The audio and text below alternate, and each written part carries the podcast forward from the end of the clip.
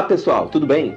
Este é o Ordem Natural Podcast, o seu podcast de cultura, filosofia e valores morais, no qual tratamos de temas inúteis para a vida prática, porém importantíssimas para a compreensão da realidade. Não esqueçam de nos seguir nas, nas nossas redes sociais. Nós estamos no, no Instagram, no, no Facebook, no, no Twitter, uh, Rumble, uh, no YouTube, no Telegram. Não esqueçam de curtir, uh, compartilhar e também né, recomendar para os amigos de vocês e se quiserem também para os inimigos, não, não tem problema. é, no episódio de hoje, né, então, nós estamos inaugurando um novo quadro que, na verdade, é uma, é uma extensão do quadro anterior, que é o Vai Ler e Vai Estudar. Nós estamos, então, inaugurando o quadro Vai Ler e Vai Estudar sobre o marxismo, no qual trataremos de obras críticas ao marxismo, à filosofia marxista e à doutrina marxista, bem como de obras do próprio Marx. E neste episódio discutiremos o livro que, na verdade, na verdade é um, é um excerto, um fragmento de uma obra chamada Capital e Juros, do economista austríaco Eugen von Bombavec. Uh, vejam né, que nome, nome bonito, né? Nome que impõe respeito. então, essa obra é chamada A Teoria da Exploração do Socialismo e Comunismo, que é um, um fragmento dessa obra maior, né, na qual Bombavec examina e refuta justamente a teoria da teoria de exploração defendida pelos comunistas. Teoria esta que é um dos pilares da doutrina marxista e certamente é o ponto central da economia marxista, da doutrina econômica marxista. É isso aí. É, tudo bem, Madaloso? Tudo bem. A gente vai. Eu vou primeiro falar um pouquinho sobre Bombavec, é, mas antes, é, é, queria só destacar né, essa nossa reformulação dos nossos quadros do, do podcast. Uh, então, pessoal, nós reformulamos os quadros é, já existentes. Basicamente, o Ordem Natural, ele possui o, os seguintes quadros. Juízos naturais, vai ler e vai estudar, é, inventário da cultura e as entrevistas. As entrevistas, elas seguem é, sendo o que elas são. Né? Nós vamos chamar pessoas é, interessantes, é, falar sobre assuntos interessantes e aprender com elas. Juízos naturais, nós estamos aí numa sequência de episódios do livro os Donos do Mundo, é, da jornalista Cristina Martim Jimenez. Isto, obrigado, Marlosa. Da jornalista Cristina Jimenez. E, uh, e nós pretendemos continuar uh, esse quadro sempre com livros que se referem, uh, que fazem análises de temas políticos da contemporâneos. Né? O livro da, da Cristina, quem não viu os episódios, trata sobre o globalismo e o poder das grandes elites internacionais. Né? E nós vamos continuar um pouco esse tema do globalismo nos próximos episódios aí é, dos juízos naturais, mesmo após é, terminarmos os donos, é, os donos do mundo. Já no Vai Ler e Vai Estudar, nós dividimos, então, em dois segmentos que vamos alterar aí com alguma frequência. O primeiro é Vai Ler e Vai Estudar sobre marxismo, onde, como o Rafael uh, falou, nós vamos examinar obras né, críticas ao marxismo, como a de hoje, e uh, obras marxistas. Né? A próxima vai ser o Manifesto do Partido Comunista, escrito por Karl Marx e Friedrich Engels. Nós vamos examinar. Também vamos também falar sobre uh, obras que dizem respeito à história né, uh, dos regimes comunistas, mais para frente em outros episódios. E o Vai Ler Vai Estudar também vai ser agora, vai ler vai estudar sobre ciências humanas, onde a gente vai examinar livros de autores é, não tão conhecidos nesta área, é, e a gente vai deixar né, como surpresa aqui, como suspense, qual vai ser o primeiro desses autores de ciências humanas que é, pouco se fala e se comenta, mas que produziram obras bastante interessantes. Né? E por último, nós temos aí o inventário da cultura, onde nós vamos examinar filmes, obras literárias, peças de teatro que tenham de alguma forma alguma importância duradoura é, para a cultura da civilização ocidental. Então essa foi a nossa reformulação é, e que nós vamos seguir aí fornecendo esse conteúdo para vocês, ouvintes.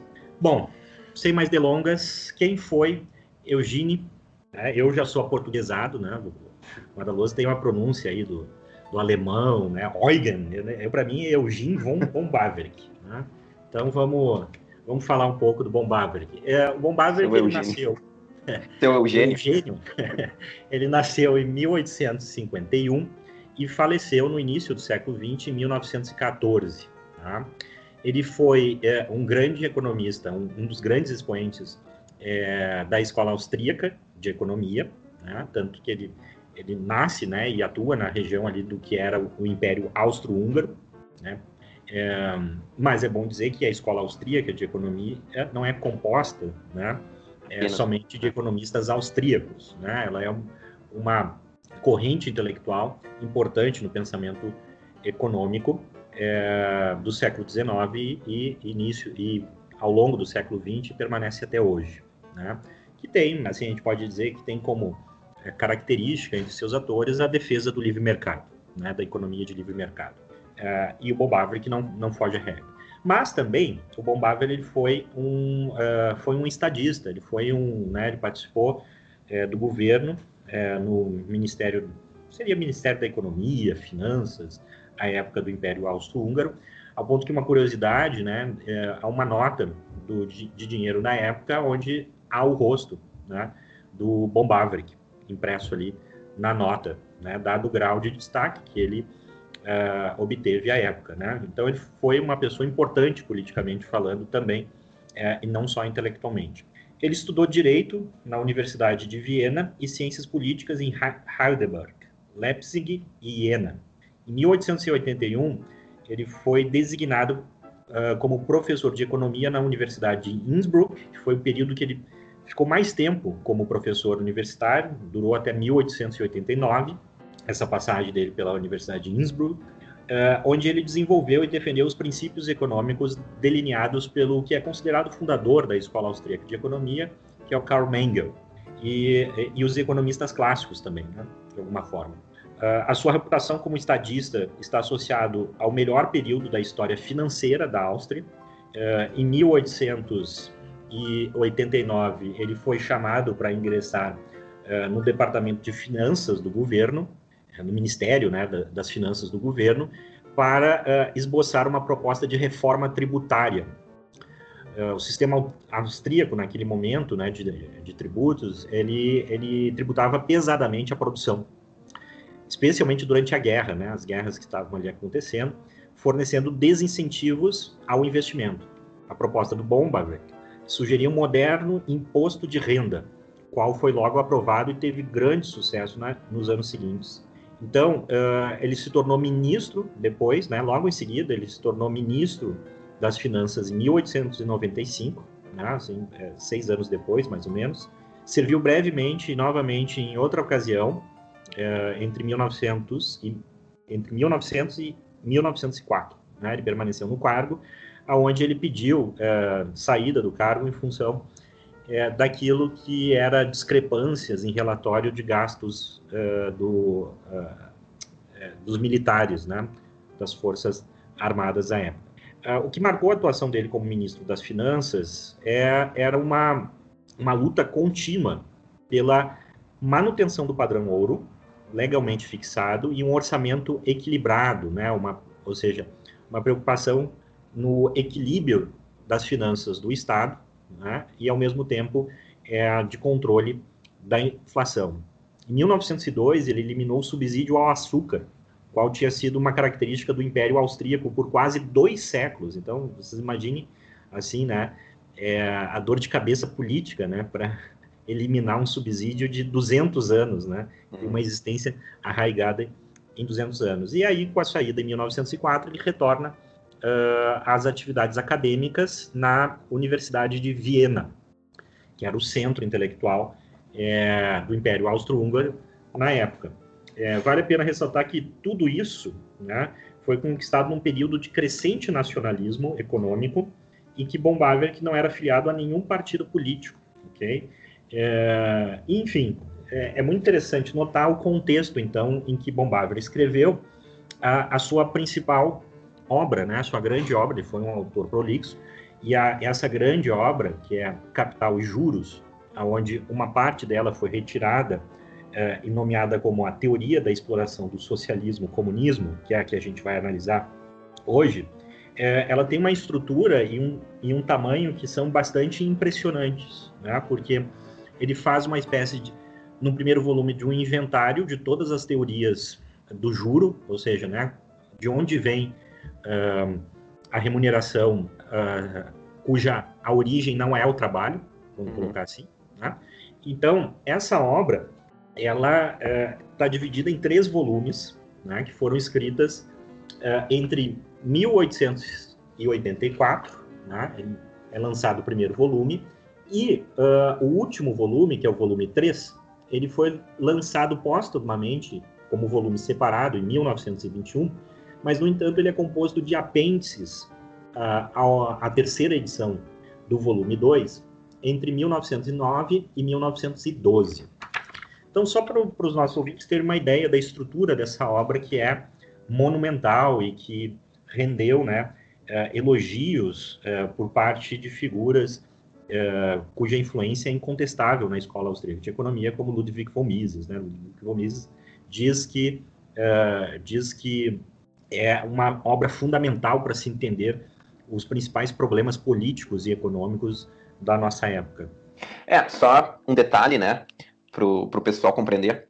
Uh, o Von Bawerk, na época dele, ele era considerado um gigante, né, ou seja, ele não era uma figura, uma figura, uh, digamos assim, uh, da heterodoxia, né, enfim, ele era, na época dele, ele era reconhecido como um gigante, alguns diziam ainda que ele era um gênio, né, e e a figura do Baver, que ela passou a ser um pouco eclipsada, né, um pouco diminuída depois no século XX com o surgimento do keynesianismo e com, a, com o surgimento do Keynes, né, e com a dominação keynesiana das faculdades de economia. Mas na época dele, o Baver, que uh, final do século XIX, início do século XX, ele sempre ele era considerado um gênio.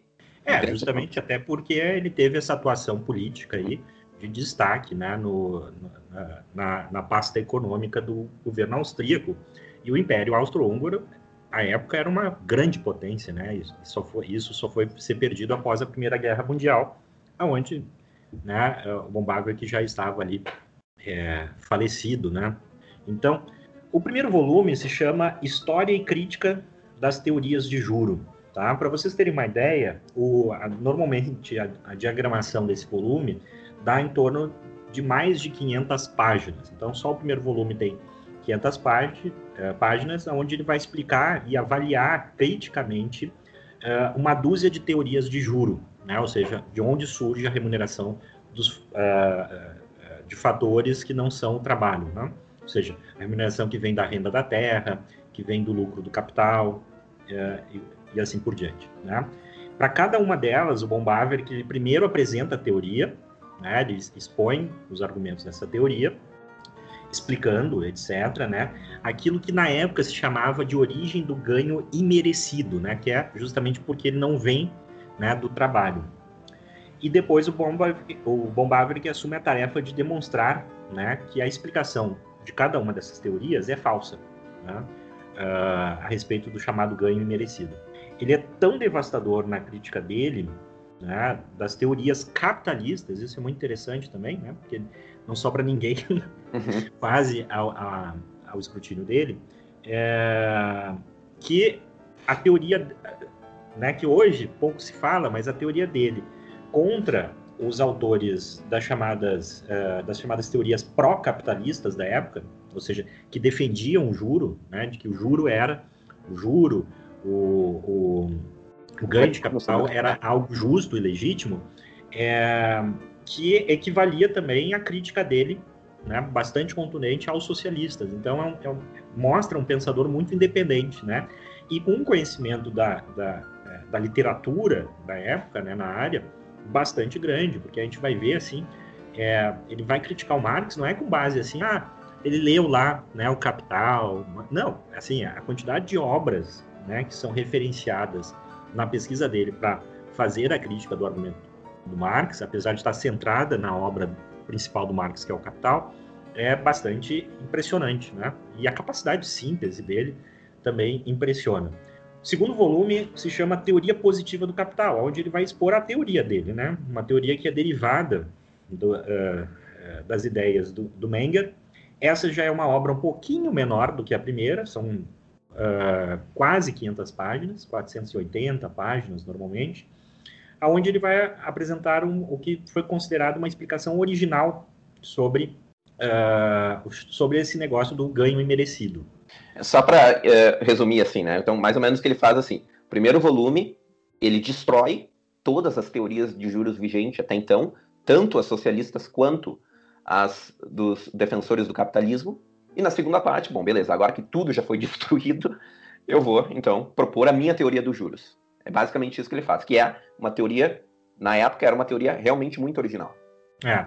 O, o, o Von Mises até dizia que se deveria começar pelo segundo volume. Né? Se começava pelo segundo volume, de, né, o leitor, principalmente leigo, se, deveria começar com o segundo volume, uh, prestar uma atenção muito grande é, na parte né, é, que tem como título Valor e Preço, e depois passar para o terceiro volume, e aí voltar para esse primeiro volume, onde né, a teoria da exploração é criticada. Então, já o terceiro volume se chama Novos Ensaios sobre Capital e Juros. Né? Uh, esse é um livro de pouco menos de 300 páginas, né? onde uh, a, a, época, né, já nessa época, assim, no início do século século XX, depois que ele publicou os dois primeiros volumes, né? Porque assim, o segundo volume foi publicado em 1889, então a recepção, né, é, da obra foi foi se estabelecendo durante uma década e as ideias do uh, Von Bavarick estavam sendo muito mal compreendidas né, e fortemente atacadas. Não só a sua crítica né, aos socialistas, etc., mas também a sua própria teoria né, do juro. Uh, então, daí, esse volume são réplicas do Von Bavarick a seus críticos. Né? Isso é uma coisa bastante interessante que hoje em dia a gente vê pouco. Né? Os autores, de alguma forma, pegaram os seus críticos né, e respondê-los né, é, de maneira extensiva. Né? Hoje, infelizmente, esse, é, esse costume do debate, da, de, eu diria até de honestidade intelectual, é, quase não, não a gente não vê exemplos disso. Né? É, a substância e conteúdo do, do, capital juro consiste em que todas as formas de juro né, têm uma origem é, cosmológica e não ética, moral ou imoral. Né? O que, que ele quer dizer cosmológica? O termo técnico é juro original, Basicamente, o juro original nasce da natureza e da organização do mundo, da mortalidade humana. Os homens agem conforme seus valores, e esses valores são sistematicamente afetados pelas perspectivas de mudanças de vida, bem como pela perspectiva da morte. Consequentemente, as pessoas atribuem a um bem atualmente, né, no momento presente, disponível, um valor maior do que aquele né, atribuído a outro bem idêntico, mas no futuro. O ganho imerecido, portanto, né, baseia-se nas ideias que as pessoas têm sobre valores e sobre quais valores são afetados, influenciados pelo tempo no qual o bem ou serviço estará disponível. A gente vai falar sobre isso, a questão do tempo, né, e como é o centro da refutação. É, da, da, refutação, os marxistas diriam tentativa de refutação é, do Bombava ao pensamento de Marx, mas eu, eu, só queria também falar um pouco do contexto né, é, da obra e, ao mesmo só... tempo, também destacar a questão que é da organização da obra, que é assim, uma, ele, ele vai abordar o Marx, só que o Marx ele está dentro de um conjunto de autores que é o que ele chama da corrente é, da teoria da exploração. Né? Como o próprio nome já diz, o lucro, né, os juros, viria da exploração do capitalista sobre o trabalhador. E o Bombaverick, ele vai dizer assim, olha, existem dois autores que melhor representam, que construíram teorias mais bem qualificadas, né? é, mais bem articuladas é, nessa dentro dessa corrente. Então, é, nessa corrente, né, eu tenho dois autores, é, Marx e Roberts. Né? Uh, é muito interessante a gente notar que uh, o Marx hoje é o mais conhecido, mas na época, esse autor que poucos conhecem, Roberts, eu pelo menos não conhecia esse, esse autor antes de ter lido é, a obra do Bombaverick, né? e confesso que eu nunca li é, nenhum escrito do Roberts. Então, tudo que eu sei é o que Bombaverick fala sobre a teoria dele, é, mas era um autor de grande influência ali na, na região da Áustria. Então, vale a pena a gente falar uh, algumas informações que aparecem num, num dos pós-fácios da obra do Bombaverick, a respeito do Rodberg, é o pós-fácil da, da, edição americana, eu acho que é da primeira edição americana. Então é o seguinte, o, o Rodberg, ele nasce em 1805 e morre em 1875. Então ele é mais ou menos, né, ele é um pouquinho anterior, né, uh, ao próprio Bomberg, do ponto de vista histórico. Né? Ele foi descrito como um verdadeiro fundador do moderno socialismo científico na Alemanha. Tá? Para quem não sabe, a Alemanha é próximo à Áustria, ali, então tudo ficava mais ou menos um pouco na mesma região. É considerado por muitos economistas como melhor, como melhor do que Karl Marx nessa matéria a respeito dos juros. Então, e é um o sujeito... movimento socialista alemão, na época, era mais forte, né? Exatamente, é, exatamente. É, enquanto que né, o, o, seu amigo francês, La Salle, se interessava por política, o Rothbard insistia em que o movimento socialista deveria restringir-se à economia e deixar de lado os objetivos políticos. Rothbard era um representante precoce dos chamados socialistas de cátedra, né, que eram socialistas que, é, que ocupavam posições acadêmicas, né, é isso que quer dizer. Entre os nomes mais representativos dessa escola do socialismo de cátedra, além do próprio Rothbardus, a gente encontra outros pensadores, alguns deles eu conheço de nome, outros não, que é Adolf Wagner, Gustav Schmuller, Nurro Brentano, Albert Scheffel e Werner Sombart. Os socialistas de cátedra, eles tornaram-se influentes na política da Prússia e Alemanha por suas ideias, seu apoio ao imperialismo da, na Alemanha e por sua influência sobre Bismarck, que aceitava ideias chaves dessa escola de pensamento econômico com a finalidade de, primeiro, né, solapar teorias socialistas mais radicais. Então, eram vertentes do socialismo ali concorrentes, né? As radicais seriam os comunistas, né, os chamados socialistas comunistas. Uh, segundo, melhorar as condições para a luta de classe. Terceiro, fortalecer a dinastia, aí é o meu alemão, Hohenzollern, né? não sei como pronunciar isso, mas tudo bem. É, e os membros dessa, da, dessa escola austríaca neoclássica de pensamento econômico, a qual pertencia o Bombaver, eram agressivos em seus embates ideológicos com os socialistas de cátedra. Então, né, tinha ali uma, um debate bastante, é, bastante feroz, né, é, não só do ponto de vista acadêmico, mas também do ponto de vista político. As ideias dos socialistas de cátedra foram expressas da seguinte maneira por Schmuller, numa reunião em 1872. Aqui abre aspas, né, a declaração do próprio Schmuller. Não pregamos nem a revolução da ciência, nem a reversão da ordem social existente, e protestamos contra todos os experimentos socialistas. Mas não queremos, em nome do respeito aos princípios abstratos, permitir que os mais gritantes abusos se tornem dia a dia piores nem permitir que a pretensa liberdade de contrato termine numa verdadeira exploração do trabalhador.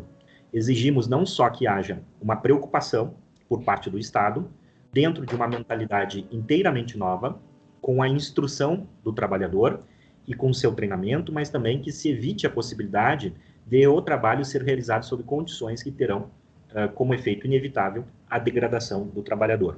Então, o, Rob, o ele tinha uma abordagem burocrática digamos assim, do socialismo, né? E não revolucionária, como era o caso do, do Marx.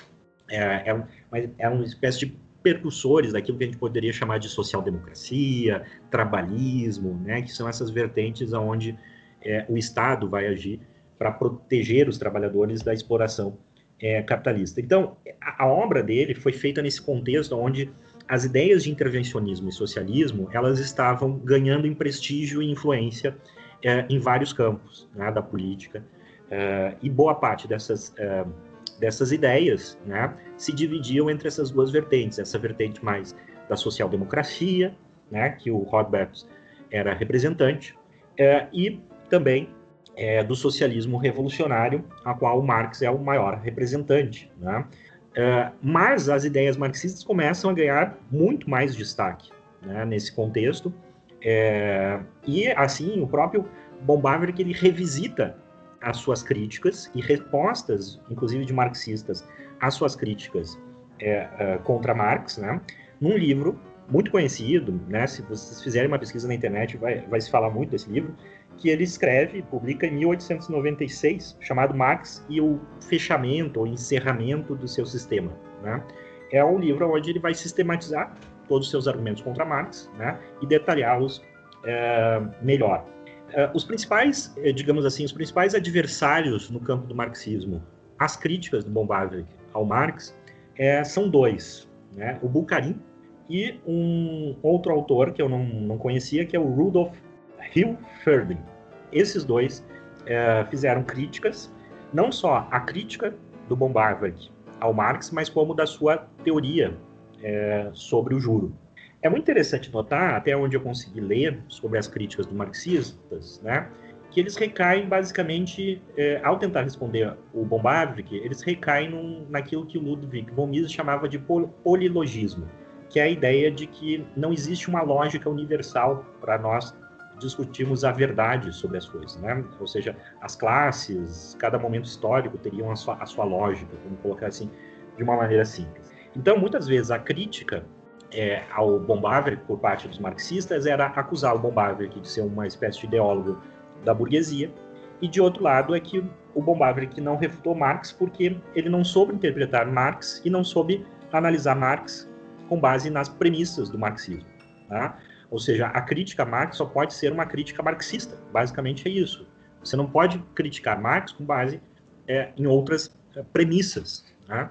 É, então, nesse sentido, é, para quem quiser se aprofundar mais no assunto, tem que estudar um pouco sobre metodologia do pensamento econômico para entender essas diferenças, de fato, entre esses autores. Mas é, é muito interessante que esse debate ele entra no século XX com elaborações mais contemporâneas, as, as mais famosas, né, giram em torno de um ponto uh, bastante, uh, que ocupa bastante da obra do Bombaverk a respeito do Marx, que é a suposta contradição, suposta segundo os marxistas, e real segundo não marxistas, entre o livro primeiro do Capital e o terceiro volume do Capital. Né? O, o, Capital ele foi é, escrito em, em, três volumes, sendo que somente o primeiro volume o Marx terminou e publicou em vida. O segundo ficou quase acabado e foi publicado pelo Engels, e o terceiro também publicado pelo Engels, mas que tinha só anotações, ainda era uma obra em elaboração. E segundo, uh, existe uma discussão né, sobre a coerência entre esses dois livros a respeito do que ficou conhecido como o problema da transformação. É basicamente o seguinte: é, no livro 1, supostamente o Marx teria dito que as coisas são trocadas segundo o seu valor, e o valor era determinado pela quantidade de trabalho necessária para produzir as coisas. Né? Já no livro 3, ele diz que o valor de, de troca das coisas é determinado pelos seus preços de produção. Tá? Eu, francamente, como eu não tenho treino em economia, né, tem boa parte desse debate que eu precisaria de mais tempo para estudar, para entender, mas, enfim, houve uma eh, continuidade né, ao longo do século XX, já existe também interpretações aí no século XXI, mas as mais, é, as mais conhecidas a esse respeito são uh, dos economistas Suisse e Safra, ou S-R-A-F-F-A, Srafa, não sei como se pronuncia. Então, assim, isso já mostra, né, que é uma obra atual. Por quê? Porque é, por trás de vários problemas econômicos hoje, né, problemas econômicos não, mas por trás de respostas políticas a problemas econômicos, boa parte dessas respostas políticas, como legislações trabalhistas, é, é, poder dos sindicatos, interferência do governo, ela parte de uma interpretação baseada na teoria da exploração. Né? Você vai ver muitos argumentos de intervenção, de controle do Estado por parte da economia, né, baseado na ideia de que se você não fazer isso, né, o, as forças de mercado, ou melhor dizendo, os capitalistas, irão explorar a exaustão né, e a eliminação é, os trabalhadores. Então é nesse contexto que a obra uh, do Bombardier foi escrita e é um contexto que permanece, né, para o bem e para o mal, ainda hoje, é, é, ainda hoje relevante. Então Vamos partir para a análise da obra, né, Madaloso? Como é que ela como é que ela está organizada? Quais são os, os, argumentos do Bombaverk? Bom, então uh, a obra ela é mais ou menos organizada dessa forma, né? Na primeira parte, o Bombaverk discute a teoria do, do Robertus, né? Porque, é, como já mencionado, ele era uma pessoa influente e famosa, e porque o Bombaverk ele achava que uh, que a teoria do Robertus ela era uma exposição muito boa em termos de, de apresentação e defesa da teoria. Ou seja, o Bombaver que acha que o Roberto fez uma elaboração mais complexa e mais bem fundamentada da teoria do que qualquer outro socialista. Então vejam né, a honestidade intelectual do Bombaver, que ele simplesmente ele não quer atacar né, aquilo que, que é fácil de ser atacado, né, mas, mas justamente aquilo que constitui o melhor que o adversário intelectual dele pode, pode oferecer. Né. É, é, é muito interessante que tem um trecho, é, é, um trecho na, na, nessa obra que ele vai dizer assim, que ele vai dizer o seguinte, é, Smith e Ricardo, né, ou seja, dois pensadores da tradição liberal, é, eles são inferiores em relação a Marx e Rothbard, porque eles não, eles não procuram fundamentar aquilo que era hum. a teoria do valor-trabalho. Né? Eles partem, nos dizeres do próprio uh, Bombardier, de certos argumentos de autoridade, né? e apelam para, digamos assim, uh, uma linguagem propositalmente vaga sobre a validade do argumento, para justamente escapar às críticas, né? E, e não terem o trabalho de fundamentar empiricamente, eh, logicamente, a ideia de que a origem do valor é a quantidade de trabalho. Então ele diz o seguinte, olha, eh, o Marx e o Rothbard, pelo menos, e principalmente o Marx, ele fala, tem, é, tem o mérito de buscarem né, esse, essa fundamentação. Né? Onde é que está o erro? Hum. Na fundamentação. Ou seja, uhum. é, você não consegue ter a fundamentação para uma ideia que é errada.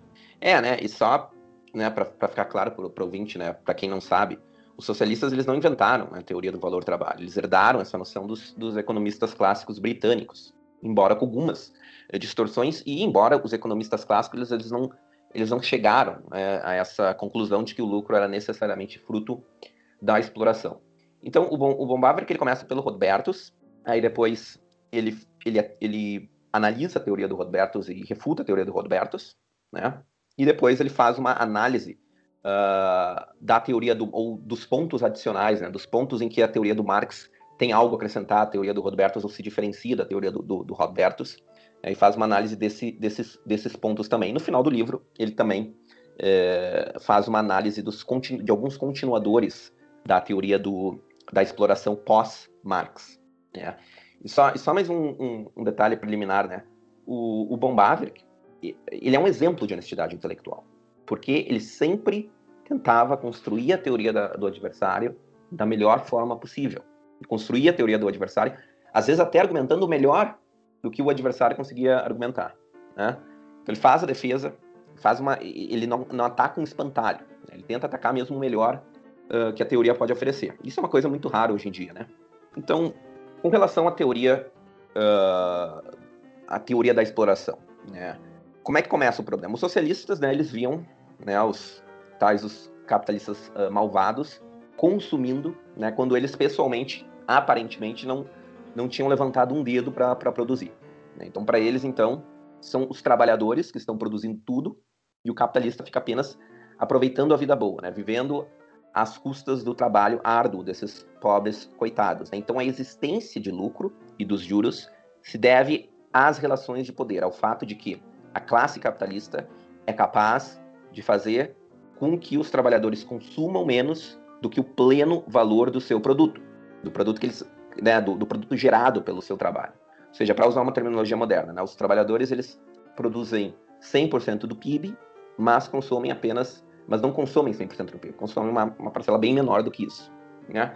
E como isso é possível, de acordo com os socialistas? Porque, além disso, além dessa posição privilegiada do capitalista, o trabalhador, na verdade, ele produz mais do que o necessário para sua própria uh, sobrevivência. Então, o trabalhador, de acordo com os socialistas, ele viveria uma vida razoavelmente confortável se seu excedente né, não fosse injustamente apropriado pelo capitalista.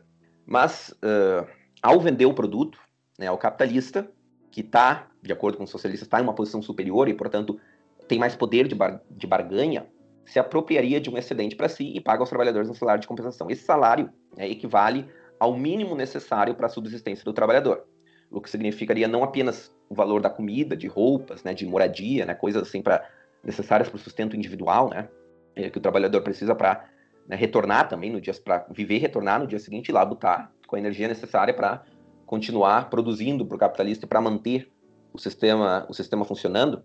Né? Não é só isso, nesse salário também está incluído isso, mas também uma quantia suficiente para gerar e sustentar a nova geração de explorados. Né? Os trabalhadores, então, receberiam apenas o que é necessário para sua subsistência mínima e para a criação da próxima geração, mesmo que ele produza mais do que isso. Então, suponhamos assim, ele trabalha lá 10 horas e recebe, com 6 horas já seria suficiente né, uh, para alcançar um salário de subsistência, ele recebe o equivalente a 6 horas, embora tenha trabalhado 10 horas. Né? E só assim o capitalista pode ter lucro, de acordo com o socialista, porque se ele devolvesse ao trabalhador o valor integral dos produtos que ele mesmo produziu, ele não teria margem de lucro, ele não teria mais-valia. Essa é a teoria que o, o, o Bombavert chama de teoria socialista do juro. E eu já vou explicar por que o ganho do capitalista, o lucro e juros são a mesma coisa para o.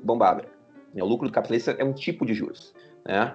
Uh, então, de acordo com o Bombavert, os socialistas eles veem os juros como derivados da exploração. Então, uh, antes de tudo, né, o Bombaver ele diz que o Robertus e os outros socialistas eles estão eles estão simplesmente errados né, ao sustentar a teoria do valor do trabalho que não é correta.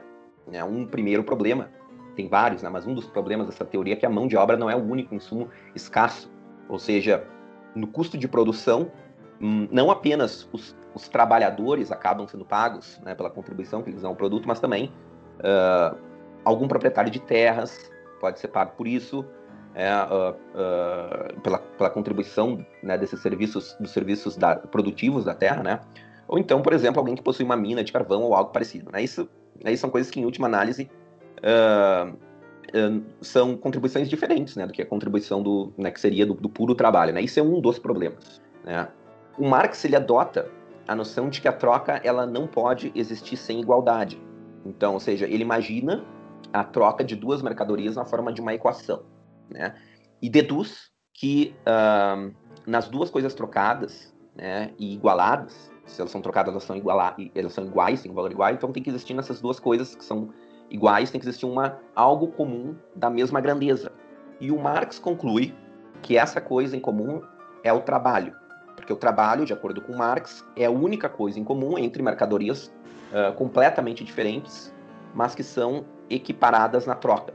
Na verdade, isso já é uma uh, essa premissa, né, de que deve, deve existir uma igualdade de valor, ela já é equivocada, né? Ou seja, o Karl Menger, que foi, uh, digamos assim, um, o fundador da escola austríaca de, de economia, né?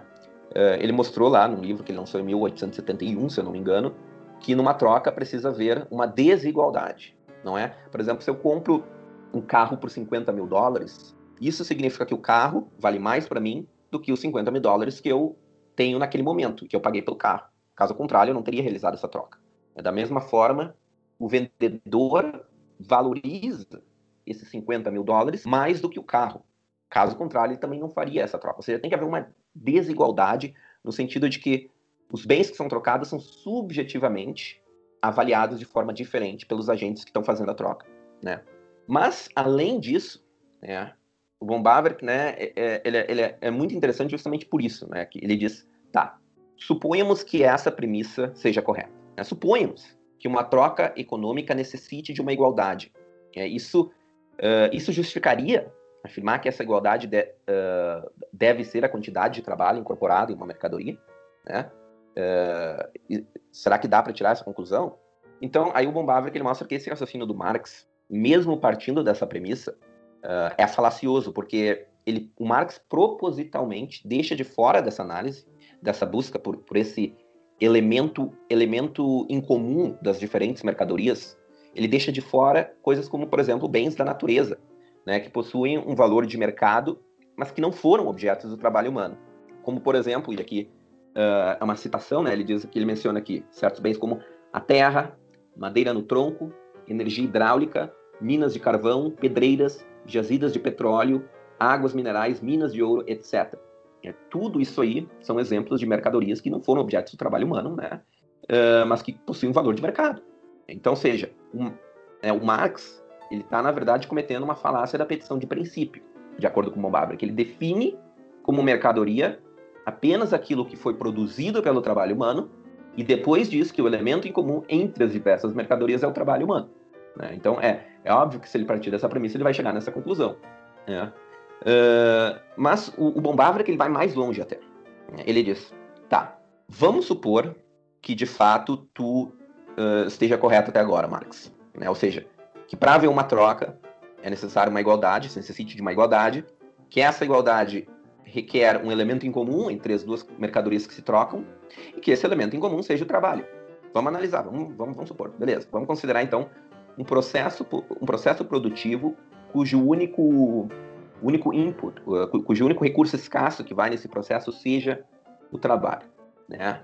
E aqui o Bombavra dá o exemplo, né, o famoso exemplo que ele dá, que é da máquina a vapor, né, que é essa é talvez a parte mais importante do argumento uh, da refutação, né, da teoria de juros, do, da, da, teoria do juro dos socialistas, né? E é muito interessante, né, porque o Bombavra e, e na verdade eu estou alterando a ordem cronológica, né, para ficar de uma forma mais didática. Essa parte está, na verdade, inclusive, na parte inicial do livro, né? Uh, e é muito interessante porque o Bombavra que ele ele começa concordando com os socialistas, né, de que os trabalhadores devem sim receber né, o valor integral do que eles produziram.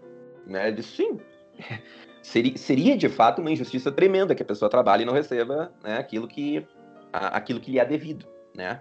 Essa premissa ela, ela é retocável, ele diz. E aí ele diz qual é o erro do raciocínio dos socialistas. O principal erro, uh, e aqui eu vou citar uma passagem, né, porque eu acho que ele deixa muito claro o problema, uh, o, o, erro do qual é o erro do raciocínio dos socialistas, né? Então, abre aspas. O princípio correto de que o trabalhador deve receber todo o valor integral de seu produto pode ser interpretado sensatamente da seguinte maneira: o trabalhador deve receber agora o valor atual do seu produto, ou ainda, o trabalhador deve receber no futuro todo o valor futuro do seu produto. Acontece que Rodbertus, ainda a citação, e os socialistas explicam que o trabalhador deve receber agora o valor futuro do seu produto e agem como se isso fosse coisa evidente, como se fosse a única interpretação possível desse princípio.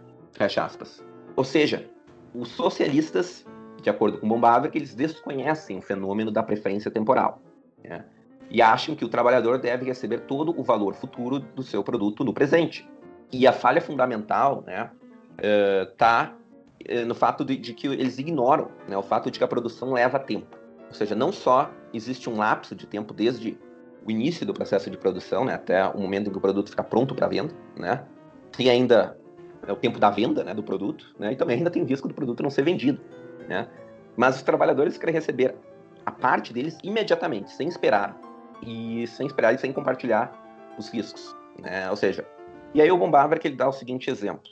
Né? Só, só, um detalhe, esses, esses valores né, parecem muito pequenos, mas são valores do século XIX. Então, mais ou menos, assim, para fazer mais sentido na atualidade, multiplica por 100, alguma coisa assim, né, esses valores. Sei que desde a criação do, do Federal Reserve uh, nos Estados Unidos, foi, é, seria mais ou menos isso a, a equivalência, né, de quando, do, do quanto se desvalorizou o dólar desde 1913, né, então, não sei qual seria o valor atualizado desses exemplos, né, do século XIX, do, né, que ele dá ali mais ou menos no final do século XIX no presente, mas, sei lá, no mínimo multiplique por 100. Então ele dá o seguinte exemplo. Se uma pessoa trabalhou cinco anos na, na produção de uma máquina a vapor, ou seja, uh, depois desse tempo, né, e, e, depois desse tempo, né, a pessoa trabalhou cinco anos na, na, produção de uma máquina de, a vapor, e depois desse tempo, o aparelho né, é vendido por 5.500 dólares. Né. Isso, então, significaria que o trabalhador, com base no postulado de que ele deveria receber o valor total do seu produto, ele poderia receber né, os 5.500 dólares no final do período de produção, ou seja, após cinco anos. Né? E o que, que o trabalhador faz até lá, né? Do momento que começou a trabalhar até o final dos cinco anos, não sei. Né?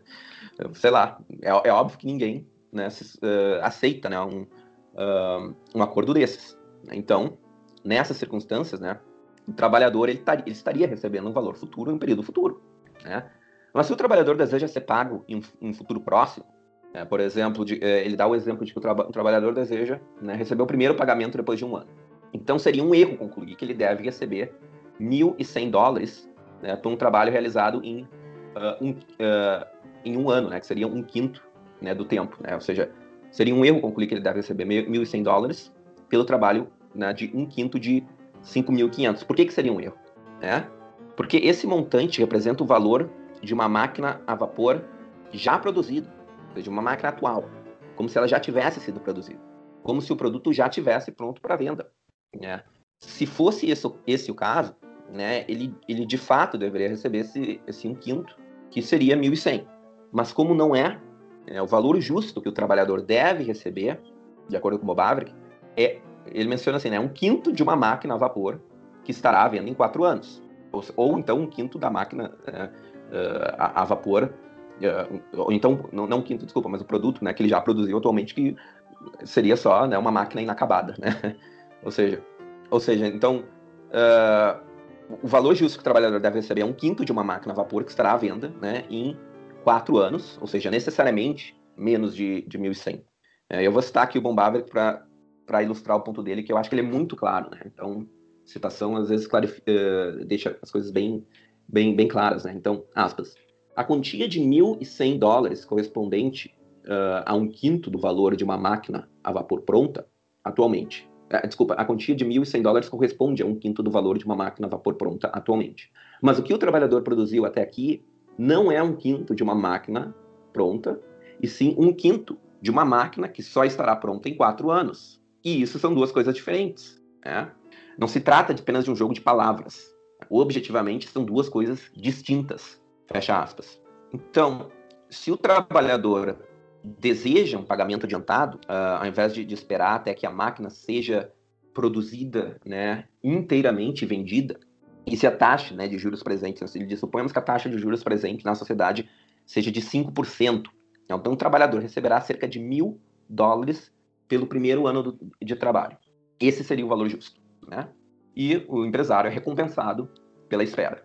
E o Bob que ele ilustra né, de, de uma outra forma o argumento dele. Né? Ele mostra que uh, se existir qualquer dúvida né, de que o trabalhador uh, recebendo apenas esse valor descontado, está né, tá sendo tratado de forma justa, o Von Bavarick mostra que o trabalhador pode, ele pode emprestar seu salário à taxa de juros vigente na sociedade, né, ah, no exemplo de 5% ao ano. Né.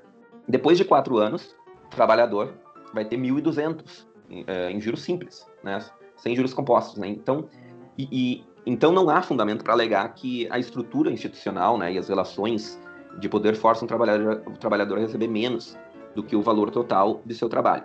E se ele aplicar os, os mil, reais, os mil dólares né, que ele recebeu no segundo ano, ao final de três anos ele terá 1.150. E no terceiro ano, se ele aplicar os mil dólares que ele recebeu no terceiro ano, ao final de dois anos, né, que seria o período em que a máquina vai estar pronta, ele vai ter 1.100 e assim por diante.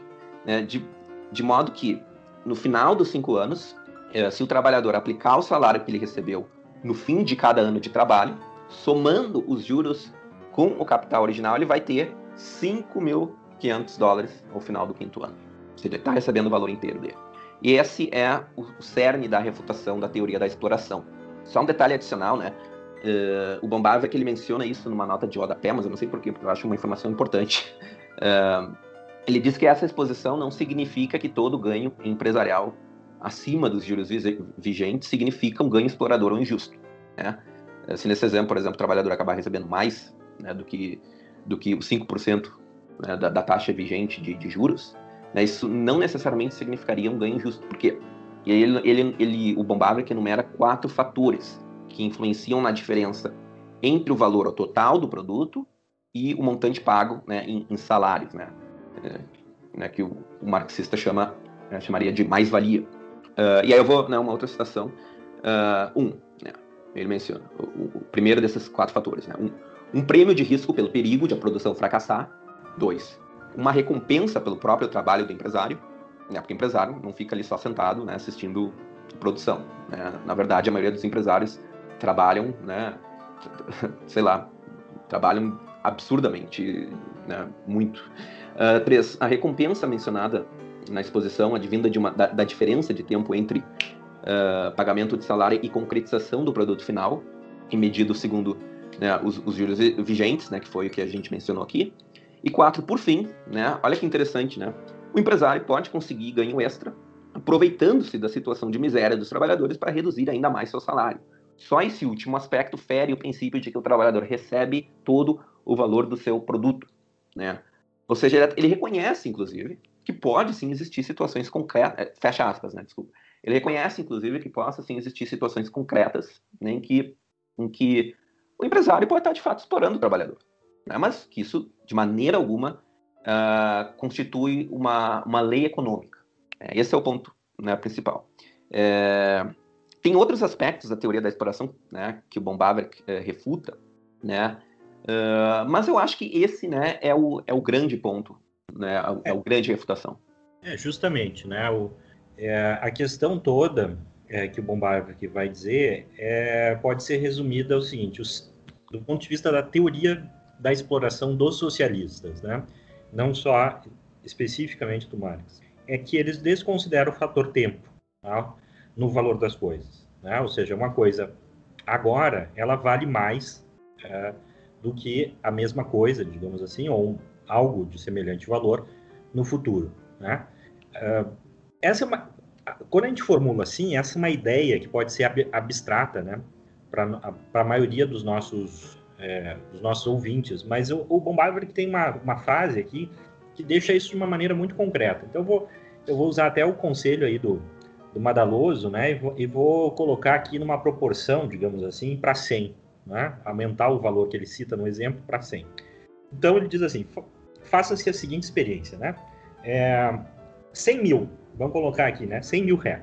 100 mil reais ou 100 mil dólares, enfim, 100 mil é, para as pessoas escolher receber agora, no presente, ou daqui a, a 50 anos. Uhum. Tá? Eu pergunto para os nossos ouvintes, o que, que, você escolheria? Receber 100 mil agora ou 100 mil daqui a 50 anos? Uhum. Obviamente, todo mundo ia escolher receber agora. Uhum. A não ser que você tivesse algum tipo, né? Você conseguisse especular que esses 100 mil daqui a 50 anos valesse 100 milhões. Aí talvez, se você consegue se manter, né? é, durante esses 50 anos sem esses 100 mil, né, você escolheria receber 100 milhões é, daqui a, a, 100, a 50 anos. Mas veja... Vou pegar um exemplo, pegar um exemplo até um pouco mais diferente assim do valor monetário, seria para uma casa. Uma casa, vamos comprar uma casa. Tu prefere receber uma casa agora, né? Dá uma casa aqui. Vou dar, dar um, te presentear com uma casa, ouvinte. Prefere receber agora, neste ano, 2021, uma linda casa, ou daqui a 30 anos, daqui a 200 anos. É, exatamente. Então, o tempo é um fator, né? É, que precisa ser considerado. É, na hora de a gente entender por que, que os trabalhadores acabam por é, receber menos, mas eles recebem no presente, né? É, do que receber o total do valor, ou a parcela do total do valor do que eles produziram quando né, aquela produção é vendida no mercado. Né? Porque o que nós temos que entender é essa estrutura do tempo, né? E o, o empreendedor, o empresário é aquele que suporta essa estrutura, né? Ele, é, é aquela coisa, ele investe agora para ter retorno é, daqui a algum tempo, e às vezes há modelos de negócio que demoram 5, 10, é, 20 anos para retornar o valor original investido, ou seja, o cara acabar no empate né, é, do valor inicial investido, enquanto que o trabalhador ele, ele não investe, né? ou seja, até porque se ele tivesse reservas para investir, ele não seria trabalhador, ele seria empresário. Uhum. É, a não ser que ele quisesse, né, receber, continuar recebendo salário e, mas isso, ele não poderia esperar, né, receber é, na integralidade o, o, valor que ainda não não foi é, realizado, que seria no futuro. Então esse fator tempo é o centro da crítica do do Bombavrik. Né? A gente pode falar depois de outros, que é um que ele vai examinar especificamente sobre o Marx, porque isso está muito presente no Rothbard, né? A, a, essa parte do, do, desconto do tempo, né? Está é, tá presente no Rothbard, e mas isso é válido também para o Marx, porque Marx também assume essa premissa de que é, o trabalhador deveria receber né, por aquilo que ele produziu, né? desconsiderando a questão do tempo. Então, é, eu até acho, assim, eu compreendo que isso talvez tornaria é, o livro mais, mais chato, né? mas e talvez o, o Bombaver não teria como saber, né, a, digamos assim, o efeito duradouro da influência do Marx até hoje, né? Mas eu acho que mereceria, digamos assim, pelo menos voltar aos argumentos, né, a esse argumento, na maneira como aparece lá na teoria marxista, né? É, por quê? Porque a afirmação do Bombaver de que a crítica em relação é, ao Rothbard é, é válida o Marx, né, só faz sentido para quem leu Marx. Né? Para quem não leu Marx, fica uma, uma coisa meio, é, meio solta é, no ar. Né? Mas uma coisa que eu, eu, eu gostaria de destacar é, nesse livro, né, e que é uma característica, eu acho, dos, do, dos pensadores na época, né, dos economistas, etc., é essa discussão em torno das categorias. Né? Ou seja, é, é uma reflexão, a, a todo momento ele está basicamente dizendo assim, tá, mas o que, que o fulano quer dizer com juros? Mas o que, que o fulano quer dizer com, é, com capital? O que, que o fulano quer dizer com fatores de produção? Né? É, e hoje é, é, muito raro você ver esse tipo de reflexão. Né? Hoje as pessoas desenvolvem os modelos existentes, né? os, as pessoas, os cientistas, né? eu acho que isso é um vício é, da ciência contemporânea, né? sem, é, sem refletir sobre as premissas e as definições que envolvem esse modelo, porque é, isso é uma discussão é, que muitas vezes os cientistas dizem, ah, mas isso é filosofia, né? E eu, eu, até compreendo essa má vontade, dado, a, digamos assim, o estado da filosofia da contemporaneidade, é. né, que perdeu um pouco, é, enfim, é, da estrutura, da seriedade. Né? É, mas, assim, será que é, os nossos modelos são verdadeiros? Né? Em que sentido? No sentido de que será que as categorias que esses modelos utilizam realmente descrevem né, o fenômeno que uh, uh, elas supostamente deveriam descrever ou, ou, definir, porque muitas vezes, e os grandes avanços da ciência, né, principalmente das grandes teorias, elas vieram exatamente do fato de que um cientista, né, até na física, você vê isso, né, um cientista foi lá e parou, né, disse assim, não, vamos, vamos rever isso aqui, né? Será mesmo que a nossa, def... será que a definição de tempo, no, sei lá, eu posso estar falando besteira, mas o tempo lá, na, né? na, teoria newtoniana, né? é, é realmente aquilo que eu posso chamar de tempo? Né? Será que e, vamos, uh, será que aquilo que nós definimos como, sei lá, capital é realmente capital no campo econômico? E muitas vezes se descobre que não. E aí os modelos avançam.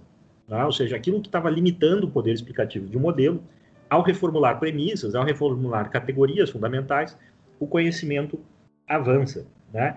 E aí o, o está toda hora, né, perguntando, né, tentando extrair essas definições e refletir a respeito dela, de custo, de juros, de trabalho. Uhum. Então tem uma citação que eu acho muito interessante, que ele está falando do Roberts, né, e que eu acho que demonstra um pouco isso. Ele diz o seguinte, uh, da mesma forma explica com, certo, com acerto, né, o Roberts, que um gasto de trabalho deve ser entendido como custo, e explica também a causa disso, abre aspas. É preciso, diz ele, apenas esclarecer o conceito de custo.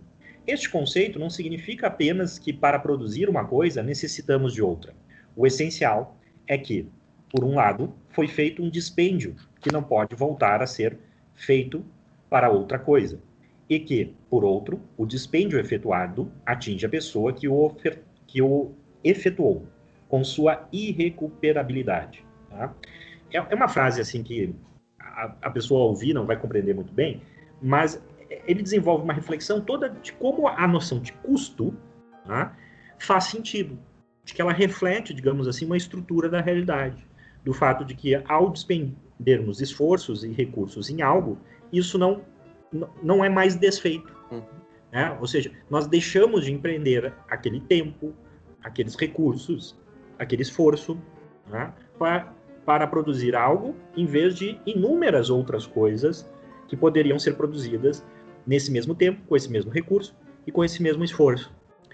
Isso é muito interessante, porque corresponde a uma outra realidade, e isso tudo ele vai refletindo de uma maneira muito, muito clara, né? que é difícil de a gente reconstruir é, sem citar assim, páginas e páginas, né? porque é, é uma construção né, lógico, lógica né? é muito interessante. Então, tudo isso está fundamentado no quê? Está fundamentado no fato de que os seres humanos né, é, têm desejos infinitos. Né? Nós é, desejamos mais do que podemos ofertar. Né? Porque se nós produzíssemos né, de acordo com desejos finitos, não haveria custo. Uhum. É por isso que nos animais não há custo, porque o que, o que eles fazem já é produto dos seus desejos. Então, nesse sentido, eles já se satisfazem com aquilo que né, eles conseguem obter da natureza. Agora, nós não, nós é, né, queremos sempre mais, nós temos inúmeras necessidades, desejos, etc. E o tempo que nós temos né, e os recursos que nós temos fazem com que nós uh, faz com que a gente tenha que fazer uma escolha, né, e essa escolha envolve abrir mão de outras coisas. Uhum. Então, ao abrir mão, né, ao abrir mão dessas coisas, eu tenho uma noção de custo. Uhum. Aí a pergunta que alguém que estivesse interessado de fazer avançar modelos hoje convencionais da ciência seria: será que a noção de custo dessa equação, desse modelo, dessa teoria, dessa hipótese, enfim, né, é, reflete essa realidade na sua totalidade? Será que não há um aspecto desse, desse processo que não está sendo é, considerado e que vai explicar por que, que esse modelo não está conseguindo, sei lá, prever ou descrever é, determinada, é, determinado fenômeno, determinado evento e tudo mais. Então, isso é, é muito interessante, né? Porque eram autores que eles tinham é, esse treinamento, que é um treinamento, digamos assim, da filosofia, né? Da, é, um treinamento, digamos Voltar assim, para as bases, né? É, exatamente. Discussão de metodologia, né? De pressupostos. De lógica também, né? Eu acho, assim, de lógica, petição de princípio, princípio, né? princípio da não contradição. Então, assim, eram pessoas que pensavam, né?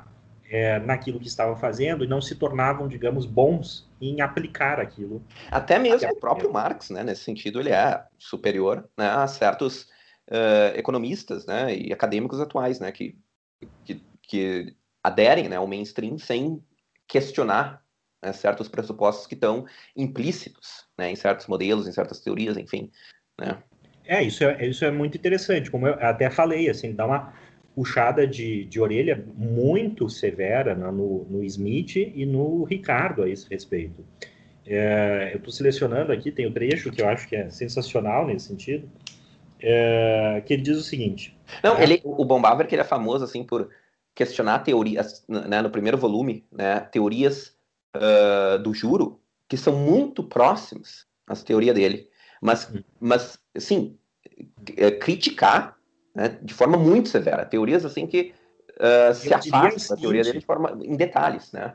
Para trazer para uma, uma situação contemporânea. Ele, ele é um crítico severo do, daquilo que hoje se chama, que a gente denominaria consenso científico, né? Exato. Seja, jornais dizendo, né, ah, o consenso científico. E aí tu vai ter lá o bom, o bom Maverick, né? O bom Maverick ia ser acusado hoje de negacionista. É, anticientífico. de negacionista. Karl Menger, imagina é. Imagina o valor é. subjetivo. Isso aí, isso aí foi uma. Eh, né, tanto que é chamado de revolução, revolução é. marginalista, né? De tão inovadora seguinte, foi a teoria do Kalman. O fundamento da teoria do valor-trabalho, ele é, é, claro, ele encontrou ali a, expressões na economia, digamos assim, no sentido moderno de ciência econômica, em Smith, a partir de Smith e tudo mais. Mas ele remonta a Aristóteles. Sim. É. Essa ideia estava, inclusive, no, já em alguma medida nas reflexões de, de John Locke, né, um século antes, ali mais ou menos, é, do Adam Smith.